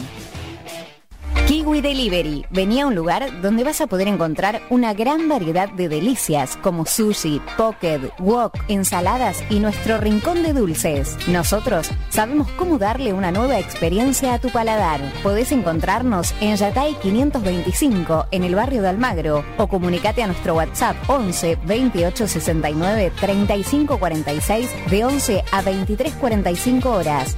Kiwi Delivery. Gracias. Desde la web www.larz.com.ar hacia todo el planeta. Transmite la RZ. Con estudios ubicados en Avenida Callao 194. La RZ. Una radio del Grupo Sónica. Una nueva hora comienza en Argentina. Son las 10 de la noche. Convivir es cuidarnos. Legislatura de la Ciudad Autónoma de Buenos Aires. Los asuntos importantes deben estar siempre en manos especializadas. Estudio Lequi Galazo. Seriedad y experiencia, responsabilidad y confianza. Contratos, sucesiones, divorcios, derecho laboral. Ahorra tiempo y dinero. Asesorate con los que saben. Visítanos en www.estudiolequigalazo.com.ar o por mail a info@estudiolequigalazo.com.ar. Estudio Lequi Galazo la tranquilidad de contar con los que saben. Esto te importa. Actualidad y energía electromecánica. El mundo de los ascensores, escaleras mecánicas y la electricidad llegó a la RZ. Conduce el ingeniero José Miguel Biel. Esto te importa. Miércoles 17 horas por la RZ. Sumate al Grupo Sónica, el grupo radial más importante de toda la Argentina. Hacé conocer tu producto o servicio. Comunicate por teléfono 4371-4740 o por WhatsApp 11 2262 7728. Sumate a la lista de auspiciantes de Grupo Sónica y llega con tu marca a donde querés llegar. En tu celular tenés tu mundo y tu mundo está conectado la RZ. Bájate la aplicación desde Play Store y App Store. No te quedes afuera. La RZ. Tenebras, yerba mate premium y bienestar integral. Tres citas. La nueva marca para sumergirte en una experiencia única de aromas, sabores y texturas www.trescitas.com.ar Seguinos en Instagram, arroba tres citas. Más que una marca, un estilo de vida. Lo que opinás nos interesa. WhatsApp 11 22 62 77 28 11 22 62 77 28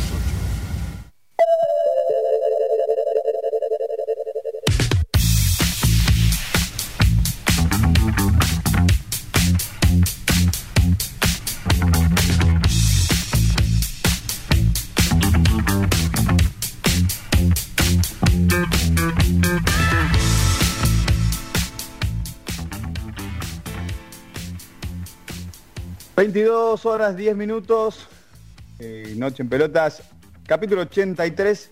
Seguimos analizando el torneo doméstico. Y, Luqui, hubo partidos hoy.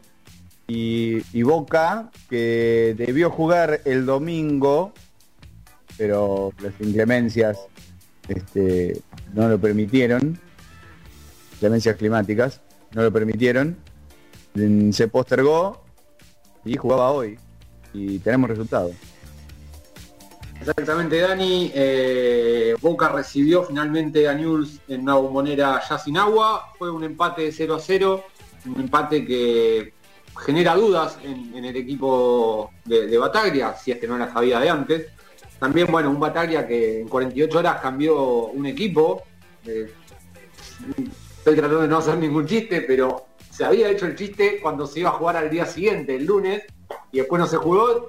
Se preguntaba a la gente si, haría algún cambio de batalla. Bueno, finalmente los hizo, Cardona no fue al banco, eh, lo mismo con Zambrano, que, fue al banco. Raro, raro todos los cambios que, está haciendo últimamente técnico de Boca y con preocupación porque hoy por hoy estaría quedando afuera de la clasificación a las copas. Es cierto que le queda jugar la, final de la Copa Argentina, lo cual le daría una, llave importante, ya que es a un solo partido, pero hay, preocupación en, el equipo de, Boca. Igual, por otro lado, sí, perdón. perdón. no, y actualizamos, están jugando Banfield y, e Independiente en el Florencio Sola, una gran recibida para, para Falcioni, recordemos un ídolo de, la casa. el eh, emperador. El emperador, exactamente. Banfield está ganando 1 a 0, se puso enseguida a los dos minutos eh, en ventaja por un gol de Maldonado en contra. Así que nada, ahí por finalizar el primer tiempo, Banfield 1, Independiente 1, perdón. Ah. Maldonado, Maldonado hizo el gol en contra de Banfield y, el gol a favor de Banfield. Fue, fue ahí un, desliz que tuve. Eh, dos goles de Maldonado, uno a favor, uno en contra, uno a uno entonces en, eh, en Banfield. Bien. Eh, a ver, ¿cuántos, ¿cuántos partidos le quedan a Boca? ¿Dos? Como a todos. Eh, eh, Central Córdoba, bien digo, a ver, eh, corríjanme, Central Córdoba y Arsenal. Ya lo chequeo, pero creo que sí. Córdoba visitante que viene de golear 5 a 0. Arsenal, en la siguiente y y... ¿va, ¿Va con Arsenal en la siguiente? Central Córdoba. Sí, y Central Córdoba. Cierra con Central Córdoba en la bombonera. Exacto, esos son los dos últimos partidos de eh, la liga. Después tiene de un partido más. De la liga para Boca. Sí. Bueno. En definitiva, el siguiente partido, está bien, me van a decir, eh, bueno, es fútbol, hay que, los partidos hay que jugarlos, pero bueno, es lo mismo eh, el mismo análisis que veníamos haciendo con River y no, todavía no es campeón y demás. Bueno, a priori, Arsenal, Arsenal en, papeles es el último del campeonato. Eso no hay discusión. un, un equipo bastante flojo, donde ya pasaron en este mismo campeonato, creo que son tres técnicos ya. Eh, eh, Boca va al viaducto, pero no sé. Por lo menos el fin del campeonato no sería el más dificultoso en papeles para enfrentar. Arsenal de visitante y de local cierra con Central Córdoba. Que Luqui recién decía, eh, pero ganó 5 a 0. Está bien. Le ganó a Arsenal, justamente, que la verdad está mostrando una cara muy, muy floja. No, no tengo la sensación de que a Boca se le escape la clasificación a la Copa Libertadores por fuera de lo que pueda ser el resultado de la Copa Argentina. Actualizame la tabla, ¿cómo? A ver. ¿A, cuántos puntos, ¿A cuántos puntos está de la, de la posición de Copa? A un punto que se puso en ventaja justamente Estudiantes con la victoria del fin de semana frente a Vélez. Estudiantes tiene 60 puntos, Boca 59. Estudiantes es el último eslabón, digamos, de, clasificación a Copa. Exactamente. ¿Y esto y cuenta que River ya salió, ya salió campeón? ¿Cómo? Esto teniendo en cuenta que River se clasifica por haber salido campeón. Teniendo en cuenta que River se clasifica saliendo campeón, teniendo en cuenta que Colón también está clasificado por haber sido campeón del otro torneo. El tema está con Talleres, que póngale que Boca pierde la final de la Copa Argentina con Talleres, se libera otro cupo, por lo tanto estaría entrando, estaría entrando así hoy como está, estaría entrando a la Copa Libertadores. Pero Talleres tiene que ganar la Argentina. En lo que dice no lejos entonces. ¿Cómo, cómo? No, lo que decís Dani no está, no está tan lejos, Boca no está tan lejos tampoco de clasificarse, pese a algún tropiezo. Pero incluso, incluso yo, a mí me parece que por puntos, digo, en estos seis puntos, ¿Cuánto puede sacar? Está bien, no, no, no hemos visto un Boca muy sólido, ¿no? Eh, sí, mejoran, eh, fue mejorando, pero incluso en, estos partidos, eh, en estos últimos partidos ha como bajado un poco la performance. Pero de estos seis puntos que le quedan, cuatro tranquilamente puede sacar. Bueno, no solo eso, justamente decís cuatro. A cuatro puntos está el competidor, el, perseguidor más cercano, que con este empate está siendo independiente. No solo independiente, sino también Lanús, los dos están con 55 puntos. Un Lanús, que no, gana. Se cayó. Lanús se cayó. Lanús se cayó. Lanús se cayó, definitivamente. Independiente no volvió a levantar. Así que prácticamente no tiene perseguidores, depende de sí mismo. Dame los partidos, los dos partidos de estudiantes que es el que justamente está arriba de Boca. ¿Qué le queda a estudiantes? Dame un segundo que no lo tengo a mano. El clásico, de La Plata contra Gimnasia. Claro, claro, en el bosque. Y el eh, de local, es la última. Y te digo, eh, Aldo Civil, estudiantes Aldo, Aldo Civil. Aldo Civil de local. Bueno, un Aldo, un Aldo Civil que tiene buenos resultados últimamente con Palermo eh, ha levantado bastante. Digo, a priori, a priori los dos partidos que le quedan a estudiantes, con más, mayor dificultad que los de Boca, me parece, ¿eh? Está bien, me vas a decir, y, Gimnasia hace 11 años que no le gana a, estudiantes. Pero Pipo, Pipo el otro día guardó jugadores, ¿eh? Pipo quiere ganar, ¿eh? el otro día hablaba, el otro día, bueno, todos queremos ganar, pero Pipo quiere ganar el clásico. Yo al otro día hablaba con un hincha de gimnasia y me decía, eh, no, no me importa todos los partidos que ganó gimnasia ahora, quiero ganar el domingo. Y, pregunta, hoy quiero ganar gimnasia, eh, le quiero ganar a estudiante. Perdón, perdón eh, Dani, y perdón Lucas que te lo sigue preguntando así, pero hoy Boca, hoy Boca con el resultado tal como está ahora está, está clasificado. En Sudamericana. No, Sudamericana. Ah, ah. hoy está en Sudamericana porque Estudiantes es el, último de, el último de la Libertadores. Claro, pero después viene Lanús juega con Rosario Central, Independiente con San, Lorenzo, y después por otro lado Lanús juega con Defensa y Justicia y Independiente juega con Talleres, o sea que también son partidos difíciles los que están atrás de, Boca. Están abajo, sí, pero por eso Arriba tiene dos. Veía, veía que no tenía mucha preocupación a priori ahí abajo, sino directamente, directamente con estudiantes arriba. Y, en- Y incluso Talleres, tiene Talleres no la tiene llave, azúcar. claro, la llave extra de ganarle la... A ver, a ver, la- son dos llaves encima, son dos tiros en esa llave. Si le gana la copa a Talleres o a Godoy Cruz, pasa la copa. Si en la final la jugara Talleres y Talleres le gana la, la copa a Boca, pasa porque Talleres libera una, un, un cupo. Digo, Te lo digo al revés, te lo digo al revés. Godoy Cruz llega a la final de la Copa Libertadores. Eso es otra, ¿eh? De la es otra. ¿Eh? esa es, esa otra ecuación. eso. Gana, gana- te digo más, Godoy Cruz gana Copa Argentina.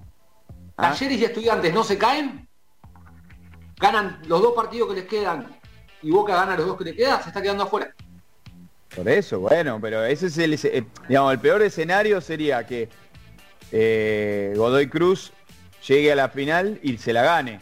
Entonces sí, sí o sí depende de sus puntos. Y si se queda abajo de estudiante porque, porque estudiante consigue más puntos o iguales que Boca, no lo Se pasa. los puede conseguir, se los puede conseguir estudiantes tranquilamente. Mismo talleres.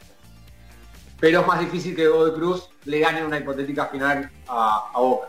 A ver, eh, hace rato que se viene hablando, en la dirigencia de Boca dijeron, nosotros dijimos que Bataglia se quedaba hasta diciembre para que no nos rompan los quinotos hasta fin de mes, hasta fin de hasta fin de año preguntándonos quién iba a ser el técnico. Entonces dijimos, Bataglia se queda hasta diciembre, no pregunten. El periodismo pregunta igual. ¿Por qué? Porque Boca, porque Boca no, no- no está del todo bien. Ha mejorado, como decíamos, ha mejorado, pero no está del todo bien. Encima, eh, Bataglia, eh, de un partido al otro hay cinco cambios, ocho cambios, siete cambios. La verdad, a veces desconcierta.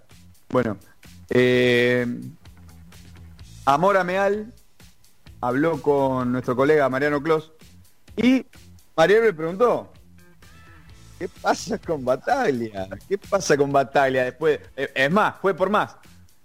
¿Qué pasa con Bataglia después de diciembre? Esto contestaba el presidente de Boca. A ver, lo digo permanentemente. Boca tiene que presentar un contrato para que él pueda dirigir. Es hasta el mes de diciembre. Pretendemos que el contrato sea eterno. Ajá. Bien. la- Bataglia es un hijo del club. Está bien, pero está supeditado a los resultados de acá a diciembre o va a seguir No, siendo. A ver, no me, no me digas No que te pregunto. No, futurología no. No me pida futurología. Pues si no van a decir, eh, eh, Bataglia el mes de diciembre van a estar contando los meses, los días y las horas. En diciembre te van a preguntar por eso. Y yo te lo voy a contestar primero a vos que a nadie. Muy bien.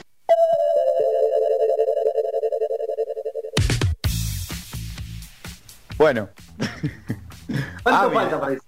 Ávila Meal. No, no, Muy bien. No, no es que, no es que falta para diciembre. O sea, ¿cuánto tiene Boca deportivamente? ¿Tres partidos? Tres. Cuatro No si más. querés meter el Barcelona. No, no, no, para que defina, a ver, Competencia, Boca se, sí, mu- sí, sí. Boca se mueve con estrellas y con clasificaciones a Copa. Nada más. Tiene una estrella por ganar eh, en la final de Copa Argentina. Veremos quién es el rival. Se define mañana. Mañana están jugando Talleres y Godoy Cruz. Eh, ahí el ganador eh, será el finalista con Boca el 8 de diciembre. Eh, esa es la estrella por la que va a jugar Boca. Lo, que tiene en este semestre, ¿no? La otra, la otra zanahoria es clasificada a la Copa. Entonces, es Arsenal, eh, Central Córdoba y Godoy Cruz o Talleres. Después de esos tres partidos, van a decir, esperemos hasta el 31 de diciembre. O sea, ¿qué es lo que espera Meal? ¿O qué es lo que no quiere responder? Evidentemente, a ver, ¿Qué pasar la fiesta? yo le pregunto, yo le pregunto a ustedes, ¿realmente está eh, relacionado a los resultados? Si, si- si Boca no consigue la Copa Argentina y por consiguiente tampoco puede acceder a la Libertadores, a la Sudamericana yo creo que accede, ya no, no, no hay forma de, de perder ese lugar. Pero no consigue eh, ni la Copa Argentina ni la, el acceso a la clasificación a la Libertadores. ¿Patalia se va? Te digo dos cosas. Terminan los tres, los tres partidos Amial va a decir, ahora necesitamos un tiempo para, para bajar los humos, los ánimos, analizar un poquito, no te va a decir nada. Y segundo, me parece la dirigencia de Boca no está contenta con, con, con, con Bataglia como técnico, va a quedar supeditado a lo que encuentren como reemplazante. La, dirigencia o el consejo. No me diga que no, es- no me diga que es lo mismo, ¿eh? La dirigencia hace lo que dice el consejo. El que maneja Boca hoy por hoy es el consejo de fútbol. Cuando digo la dirigencia por, por protocolo, ¿no? Pero el, el consejo de fútbol maneja el fútbol o maneja el club. ¿Cómo? ¿El consejo de fútbol está manejando el fútbol solamente o maneja el club? No, maneja el fútbol, pero el club tampoco lo maneja la dirigencia, lo manejan más abajo todavía. Usted Para me va a decir que Amor Amial está al tanto de cómo viene Boca en la Liga Nacional de Básquet. Pará, ¿y quién está al tanto de eso? Perdón, ¿quién está al tanto de eso? El departamento de básquet. Riquelme no. Riquelme No, no, está, no, es- Riquelme está abo- abocado del fútbol. Mucho más abajo. El vicepresidente está abocado al fútbol. Mm. Ese es inicial. A ver, pará, pará. No, no, no, pará, pará. Inicialmente, inicialmente era vice segundo. ¿Estamos de acuerdo? Sí. Porque el vice primero, ¿quién era? Marito Pergolini. Mario, Mario que está ahí también a los tortazos con, con Amor Amial. Sí, a- algo, no se iba a llevar toda la sabor a la casa, algo iba a, a- algo iba a repartir en algún momento, en algún Oh. momento iba a ser. Bueno, saliente, Mario Pergolini, saliente, vicepresidente primero saliente. ¿Quién toma el cargo? Está bien. Riquelme, Riquelme está abocado al, al fútbol, le dieron el fútbol profesional y le dieron a los juveniles. Pero es vicepresidente, primero. Para mí vicepresidente tiene que, o sea, salvo que Boca sea un club de fútbol, lo cual sabemos que no es, me parece que el vicepresidente no tiene que estar en todos lados. Y para algo tendrá un consejo de fútbol. O si no, que busquen otro vicepresidente. y no es por desprestigiar a Riquelme para nada. Pero, pero bueno, esta es la, es la realidad. Ahora, volviendo al tema importante, ¿no? Que es lo de Bataglia. Yo pregunto, ¿cuántos técnicos ya pasaron por Boca? Porque eh, se habla ¿Desde de que cuándo? los técnicos Perdón, ¿desde pasan, pasan del fútbol, por el fútbol argentino, pero por Boca también pasan un desfile de técnicos que capaz son dos al año. Y yo digo, ¿no les parece como que este Boca juega mejor que los anteriores? Como para estar diciendo, uh, me parece que lo vamos a echar a, a Bataglia. Mejor que Rus, mejor que el- el- el ul- la última época del Boca de Russo, seguro. Tampoco están diciendo que lo van a echar, porque le hicieron un contrato hasta diciembre.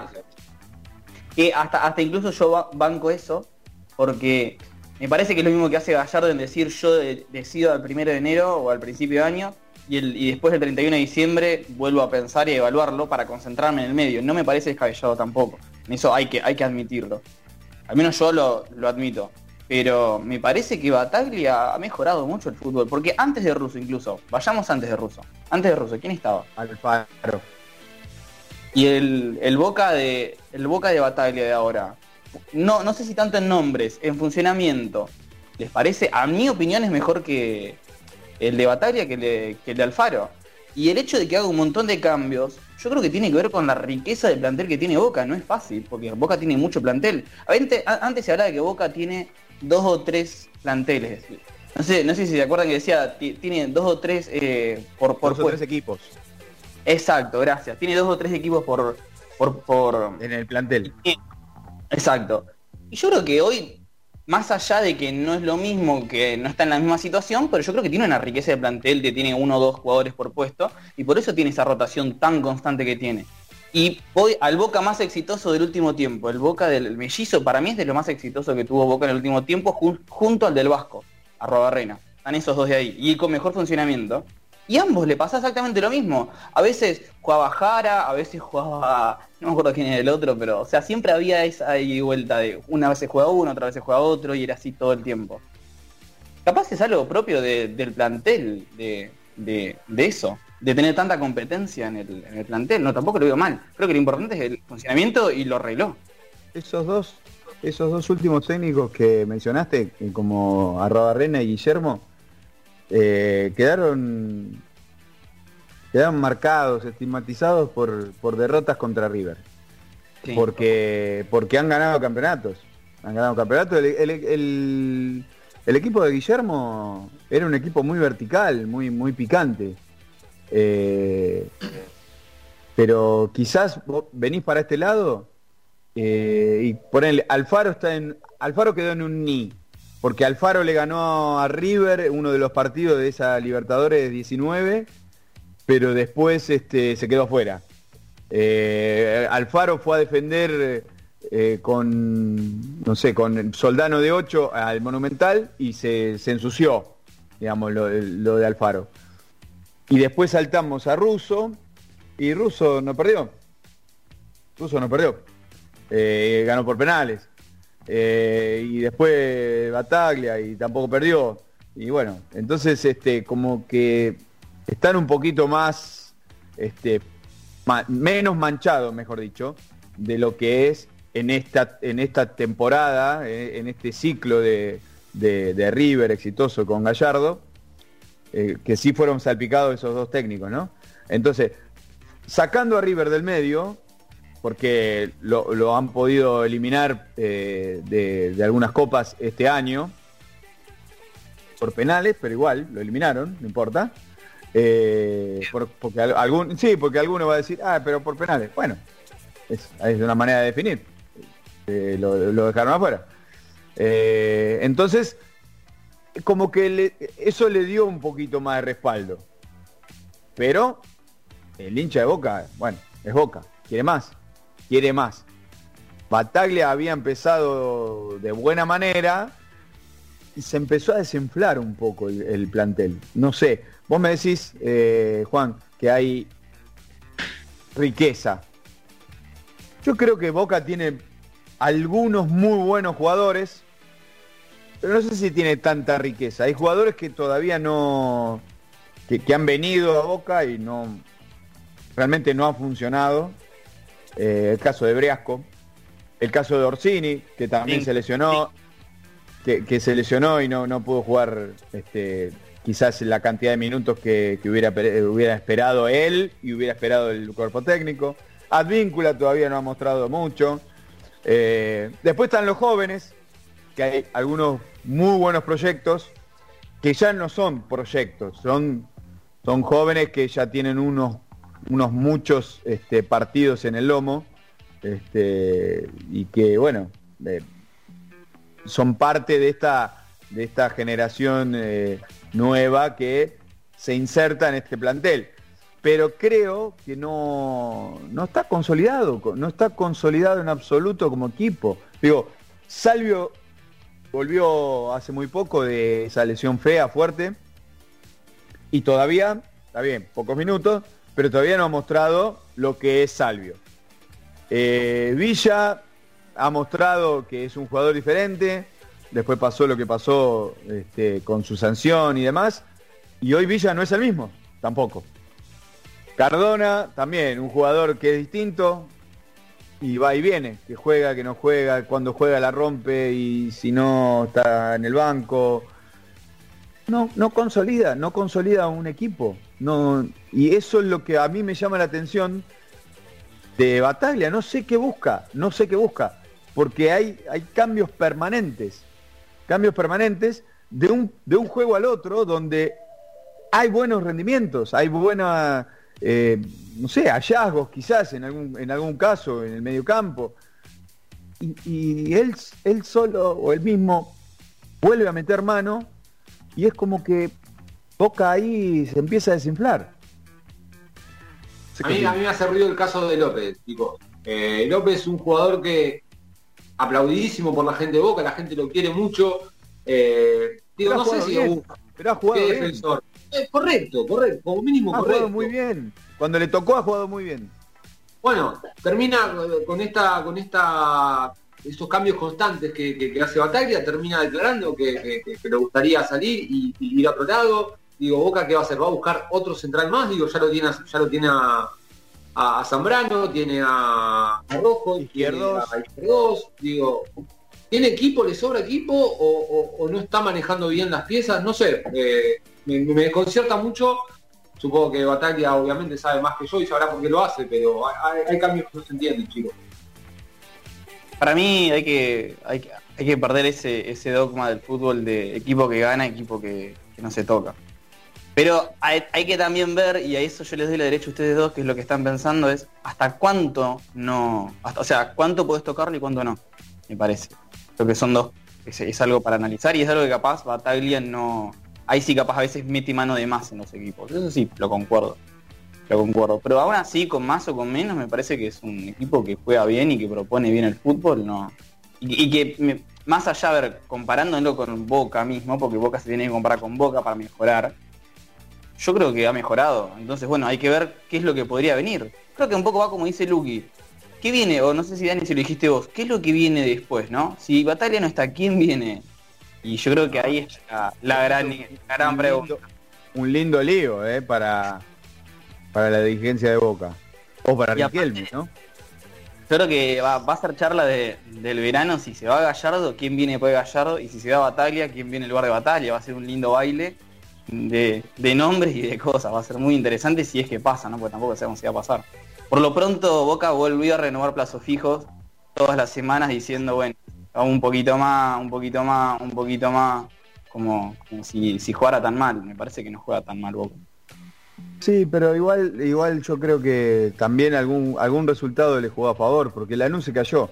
Y Lanús era un equipo, un equipo que estaba ahí y hoy estaría con dos escalones por, eh, por debajo de la clasificación a, a las copas.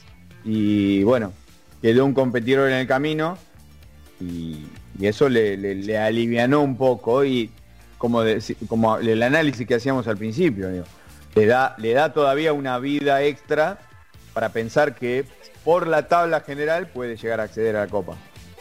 Pero realmente está, no sé, eh, no, no, o no encuentra el equipo o, realmente tendrá, tendrá alguna presión. O sea, porque yo no sé si la relación está muy bien entre Riquelme y Bataglia. Yo creo que algo está roto ahí y, y- y eso interfiere en el, en el día a día, no sé. ¿Vos decís que es a partir de lo del vestuario o de antes, Dani? Yo no sé si pasó antes algo. Quizás eso fue el- el- la última gota. Pero evidentemente las cosas ahí no están bien. Pero a Bataglia lo puso Riquelme, ¿o no? Sí, claro, unos meses atrás. Claro, ok. En el medio pasaron cosas, dijeron por ahí. Así no fue. 22, 36 minutos, estamos hasta las 11, quédate, escuchamos música, vendemos y seguimos con tu último resumen deportivo. Escucha Noche en Pelotas. Tu último resumen deportivo con la conducción de Dani García y gran equipo. Todos los martes de 21 a 23 por la RZ www.larz.com.ar. Espacio Publicitario. Si querés comunicarte con nosotros, también nos podés encontrar en Facebook, Twitter o Instagram como arroba Noche en Pelotas y en nuestra web nocheenpelotas.com.ar.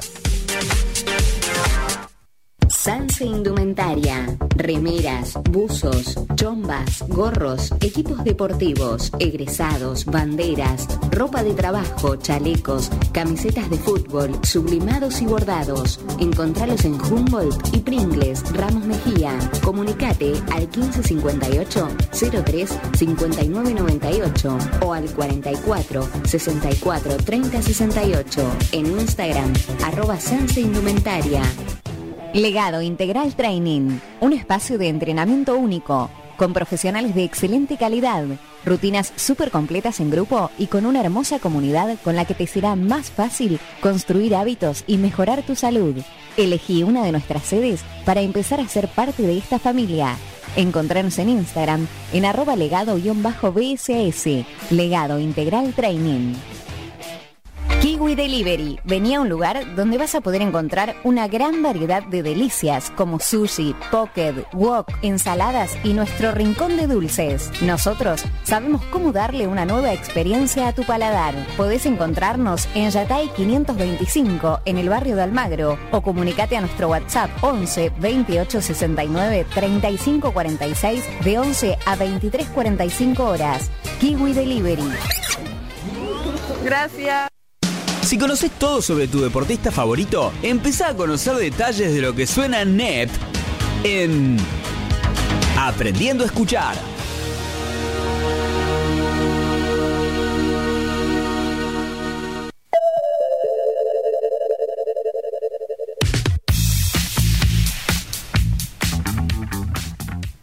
Bueno, hoy en el Aprendiendo a Escuchar se viene para mí uno de los momentos más emocionantes hasta ahora en el ciclo. Les una banda de mi hermosísima ciudad de Campana, a 80 kilómetros de capital, como dice una de sus canciones. Una banda que para mí yo la llevo en el corazón porque tengo, tengo el placer de conocerlos muy de cerca, una banda con muchísima trayectoria, 30 años de trayectoria en realidad. Una banda que nació allá por los 90, que, que tuvo muchos discos, una banda llamada Los Callos, conformada por, por Rubén Álvarez en guitarra y voz, por eh, eh, José Álvarez en bajo y por el leg en la batería, que tuvo la participación de un montón de, artistas de la ciudad de Campana, como son Palito Giana, como son el Robert de los Garfios y un montón de, de, artistas así. Una banda que nos ha enseñado durante 30 años, nos ha enseñado a muchos artistas acá en Campana, en Campana, en Zárate, en Escobar, en toda esta zona del norte de la provincia de Buenos Aires, lo que es la música, lo que es la trayectoria, nos ha invitado a hacer música y no hay cosa más linda que invitar a hacer música. unos genios, unos genios que yo tengo el placer de, conocer personalmente y de creer mucho. Una banda con canciones muy pegadizas, muy sentimentales, ritmos muy movidos, ritmos muy tranquilos a veces para decir estoy emocionado. Una banda que yo llevo en el corazón muchísimo desde chico y que tengo el placer de que este viernes lo voy a volver a ver en Complejo Popos, viernes 3 de octubre. Y, hoy les quiero compartir esta música, ya, estamos llegando a fin de año y les quiero compartir esta música de la ciudad de Campana, de mi ciudad, mi banda preferida, para mí, una de las bandas que yo tuve el placer más grande de haber escuchado para mí, Los Callos, con este tema que se llama Terk, que dice Terca Let It Go, y tantas otras cosas más, así que nada, con ustedes Los Callos. Let It las potancas del jefe. Una de las dos gana hoy el derby. Soy un periodista a quien nadie lee, solo mi gente que es poca grande, negros titulares desde Buenos Aires.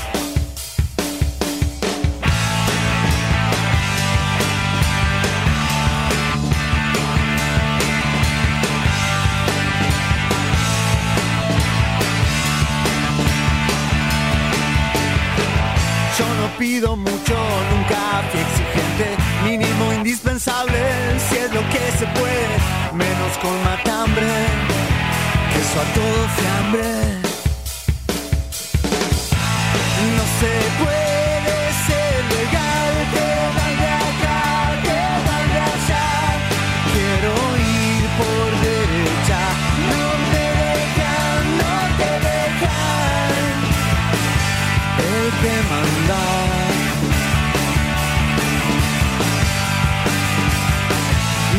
la verdad.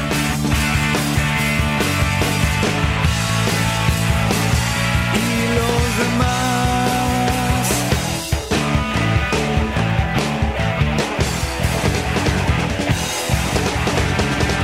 Llegó el tiempo en el que nadie hace lo que quiere en ningún momento, aunque pueda. Y despacito vas perdiendo tu ser interior, la marca del fuego víctimas todos de unos pocos. No se puede ser legal,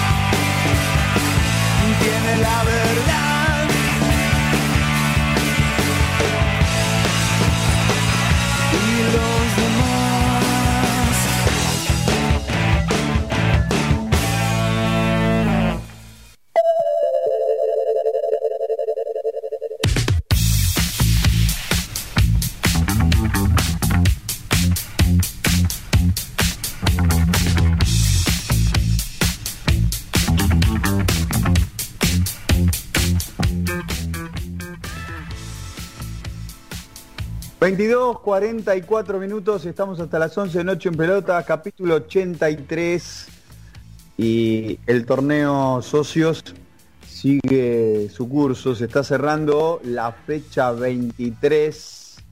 Luquis nos dice. Exactamente, Dani, Banfield e Independiente están empatando uno a uno en el sur del Gran Buenos Aires pero también se nos viene ya la fecha 24, la anteúltima fecha, Dani, si te parece bien, repasamos los partidos del próximo fin de semana. Vamos. El Viernes, 3 de diciembre entonces, eh, 19.15 Central Córdoba recibe Unión, al mismo horario Colón va a estar recibiendo Atlético de Tucumán y a las 21.30 Patronato visita a Vélez en Liniers. Sábado 4 de diciembre a las 5 de la tarde Arsenal recibe a Boca Juniors, un Boca necesitado de puntos para entrar por la tabla de la Libertadores. Más tarde, 19-15, dos partidos. Sarmiento de Junín, que viene de perder con San Lorenzo. Enfrenta a Talleres, otro interesado en, la tabla anual para meterse de lleno en la, Copa Continental. Y Godoy Cruz Platense. A las 21.30 Huracán recibe a Racing Club. Y a las también 21.30 Lanús se enfrenta a Rosario Central. El domingo tres partidos. A las 17 horas el clásico de La Plata, partido esperadísimo por toda la gente de, La Plata casualmente. Gimnasia va a estar recibiendo a estudiantes. Más tarde, 19.15, Independiente San Lorenzo, un clásico para el domingo. Y cierran el domingo River 21.30 eh, enfrentando a Defensa y Justicia. La fecha se termina el lunes con dos partidos, al los Civi Argentinos 19.15 y a la 21.30 en Rosario News va a estar recibiendo a Banfield eh, para ir ya cerrando un poco lo que es eh, el fútbol en la Argentina. Eh, completo la información. Eh, Luciano Lolo acaba de concretar el segundo tanto. Banfield está ganando 2 a 1 Independiente. Bien. Por Independiente le cuesta, bueno, un competidor menos, si se quiere, para Boca. Un seguidor menos de atrás. le, sigue jugando a favor eh, el fixture y los, resultados. Exactamente, Dani. Ahora está a cuatro puntos de distancia de, Boca, así que Boca tiene que preocuparse por los de arriba. le, queda el le queda el mano a mano con estudiantes. Exactamente. Y la doble llave de la Copa Argentina, que hablábamos, ¿no?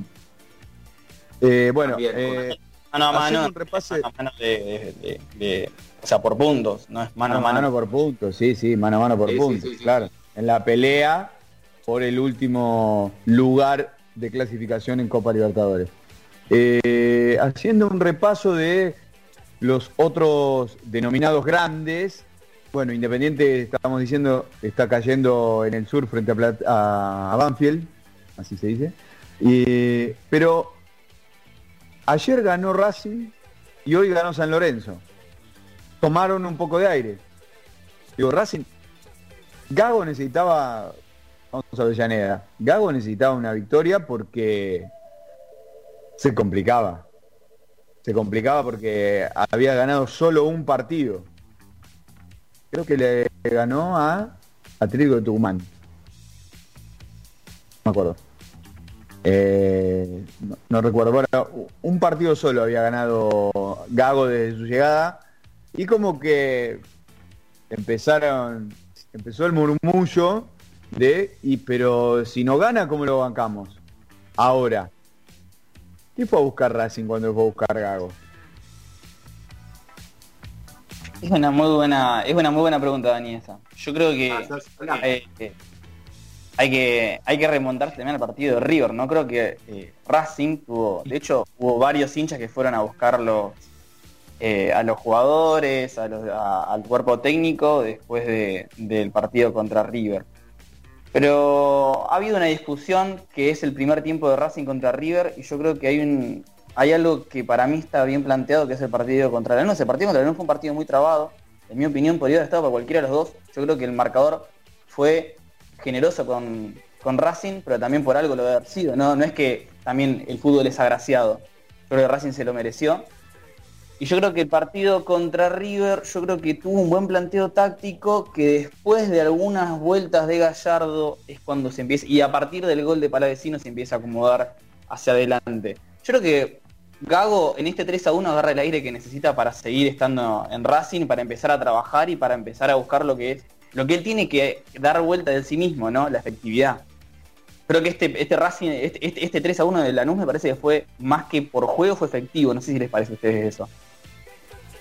A ver, yo considero, co- comparto con, con vos, Juanpi, eh, lo que Gago necesita acá a fin de año es aire, ganar la mayor cantidad de puntos posible, ganar partidos en realidad, porque como decía Dani, confirmamos el único partido que le ganó fue Atlético Tucumán. Seis Eh, puntos le quedan, nada más.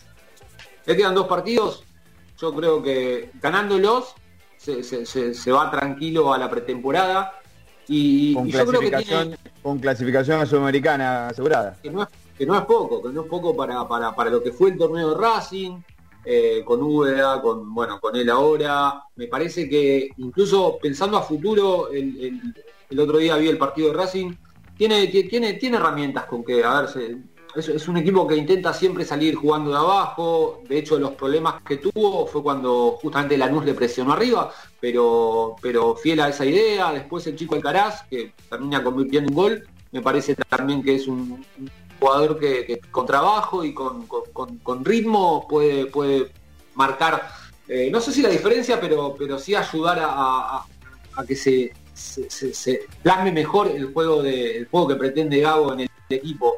Eh, pero bueno, todavía por ahí faltaría encontrarle una posición, vio, a, veces juega más, más, más por adentro, en el partido con Lanús jugó más abierto por un extremo. Yo creo que lo que necesita Racing hoy en día es llegar a diciembre, salvar, salvar la- las papas, digamos. eh, sería ideal ganar los próximos dos partidos. Contra Lanús era un partido, me parece, difícil, chivo, pero también, a ver, vos hablabas, Juanpi, de que por ahí obtuvo más de lo que mereció. Enfrentó a la segunda defensa más goleada del campeonato. La, defensa de Lanús es una cosa, la ofensiva de Lanús es otra. Eh, yo creo que está bien el 3 a 1 del equipo de Gago.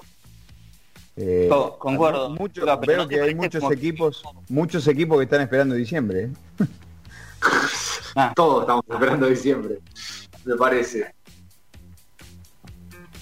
Lucas, no, no ¿Qué sé decía, si- no Juan? sé si te parece, me parece en el, no, me parece que en el partido de, de, de Lanús Racing, Lanús también tuvo muchas oportunidades para achicar la diferencia, ¿no? Eh, yo creo que ahí es donde yo creo que capaz el marcador fue injusto con, con Lanús, pero al mismo tiempo tampoco vamos a decir que eh, eh, Racing tiene suerte, tampoco vamos a decir eso, o sea, debe haber, o sea, es- es- hay merecimiento también, yo creo que del equipo. Hay muchos que están esperando, hay muchos que están esperando a diciembre, ¿verdad? Pero bueno, ahora a Racing le quedan, le quedan estos dos partidos, le queda por un lado Huracán, la próxima fecha de visitante, y después cierra con Godoy Cruz de, de local en, bueno, en, Avellaneda. Dos El partidos. último partido, el último partido de Licha. Sí. Te sorprendió, bueno, ya venía teniendo algún algún indicio, ya algún indicio de que eh, tenía un problema o delicado o, o estaba en una situación delicada su familia, así que eh, bueno, a- ayer lo terminó de confirmar que estos serán los dos últimos partidos en Racing. No sabemos si será un posible retiro, por lo menos de Racing, que se alejará por un tiempo, no sé. ¿Cuántos Y de? Racing por- ¿Cómo? ¿Cuántos ídolos que se están, se están retirando, no? No, no sé si hay otros ídolos que vienen atrás, me parece. Eso es algo que en algún momento ¿De estaría. Racing? No, en general, en general? Yo, en general del fútbol, Poncio, eh, nada, Licha. eh, hoy en Independiente no sé si veo en el plantel un, un- uno que digas, uh, este es el ídolo. En Boca tampoco, en San Lorenzo tampoco. Que capaz antes un- uno había. El último ídolo de Rosario Central, Marco Rubén, se convirtió en el máximo goleador de- del club. Hablando de ídolos.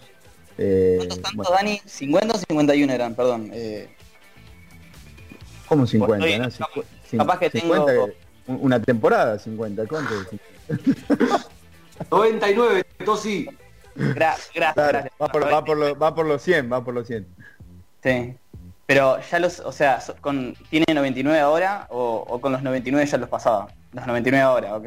Con 98 igualaba a. No me acuerdo quién era. No, Sof, no, estoy mandando fruta. Pero convirtió por duplicado. 98 igualaba el récord de, de la institución. Con 99 lo queda solo como, como máximo artillero de, de central. Y nada, encima a un gol de los 100. Redondo para. Lindo, Para. eh, para, para llegar a, para llegar a la plusmarca esa, qué lindo el gol de Taco, eh. buena, muy buena, muy buena jugada aparte. Muy, muy buena jugada, muy buena jugada, el desborde. eh, me gustó mucho el, el- Qué, qué jugador vecchio, eh. Bueno, Vecchio, lo de Vecchio es increíble, eh, dámelo siempre. Dámelo Sí, siempre. sí, sí. Jugador bárbaro. Pero ¿Qué el, lateral central que le da, hace el centro, dos centros tira para para los dos goles de Rubén, si no si mal no recuerdo. Qué, qué bien que juega el chico No, ese. es como dos centros. No, no, no. Si el primero lo- se lo da Vecchio. Es jugada de Vecchio por, por Ah, izquierda. bien, sí, Eh, por razón. izquierda, sí, bien digo. Bueno, el otro. Pero sí, en el campeonato, en el campeonato, eh, este, este lateral que mencionás eh, ya ha tenido este, buena- buenas actuaciones y se ha, se ha juntado con, con Marco Rubén con, con centros y, y Rubén, no sé si le había mandado, si, si había ejecutado el centro con el que ¿Claro, Blanco? eh, Central Blanco. Blanco, Lautaro Blanco. aunque Central Central le ganó a Racing en, eh, allá en, en Arroyito también.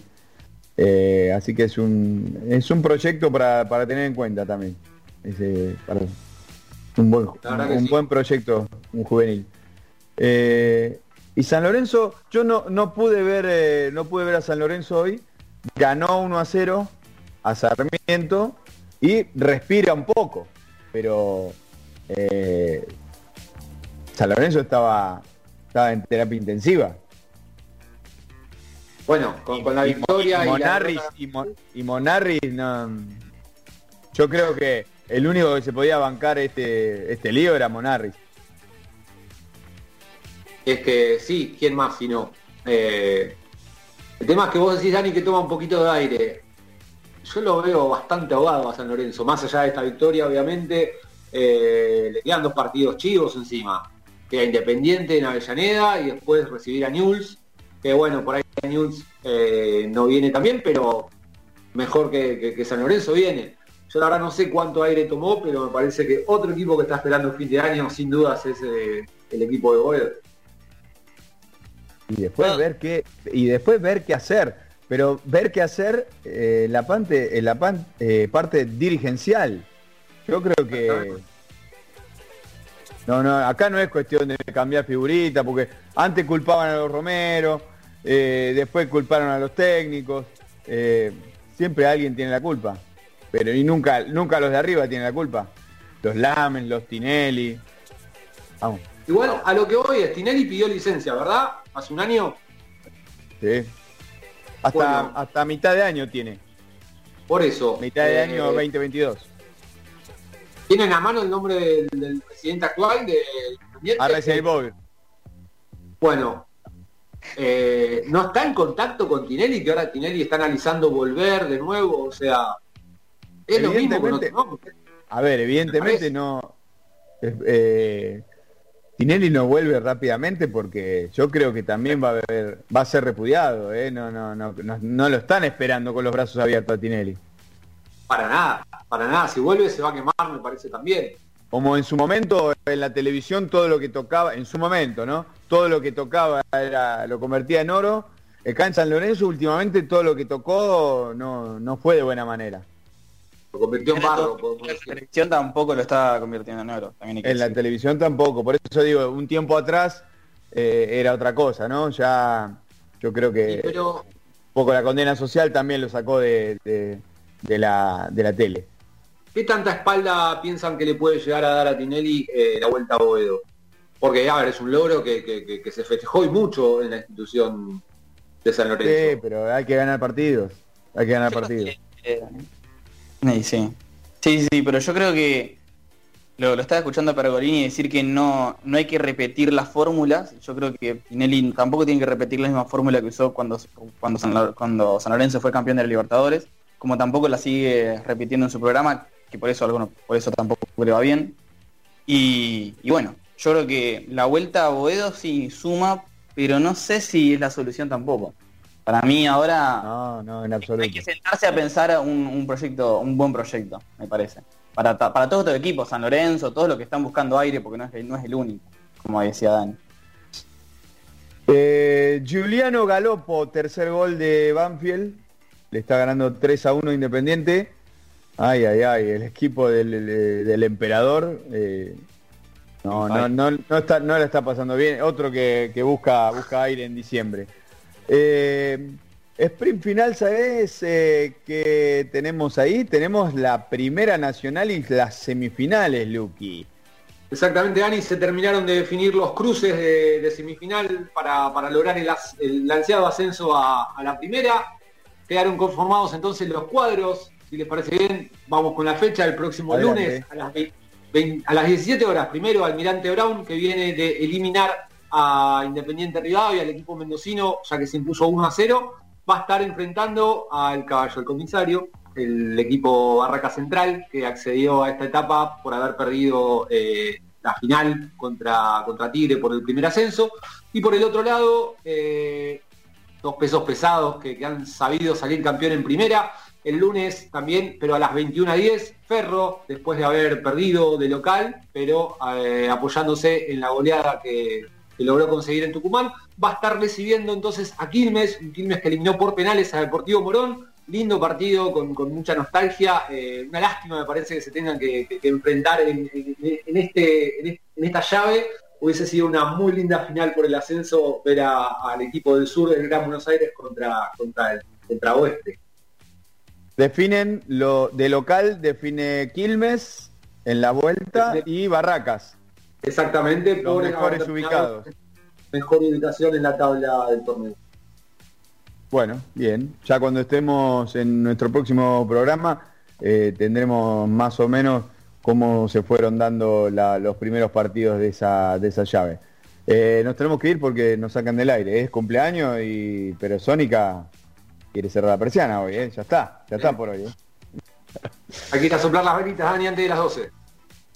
Se termina el capítulo 83 eh, de Noche en Pelotas en el Aire de la, RZ del Grupo Sónica, la más escuchada de Internet. Operación técnica Pablo Mosca, producción general Florencia Sánchez, Melanie Arrieta. Nos vemos la próxima semana, nos buscan, nos encuentran, nos escuchan, nos ven. Que tengan buena semana y buena vida. Chao. Esto fue Noche en Pelotas. Tu último resumen deportivo y algo de música. Nos reencontramos el próximo martes, acá, en la RZ, www.larz.com.ar.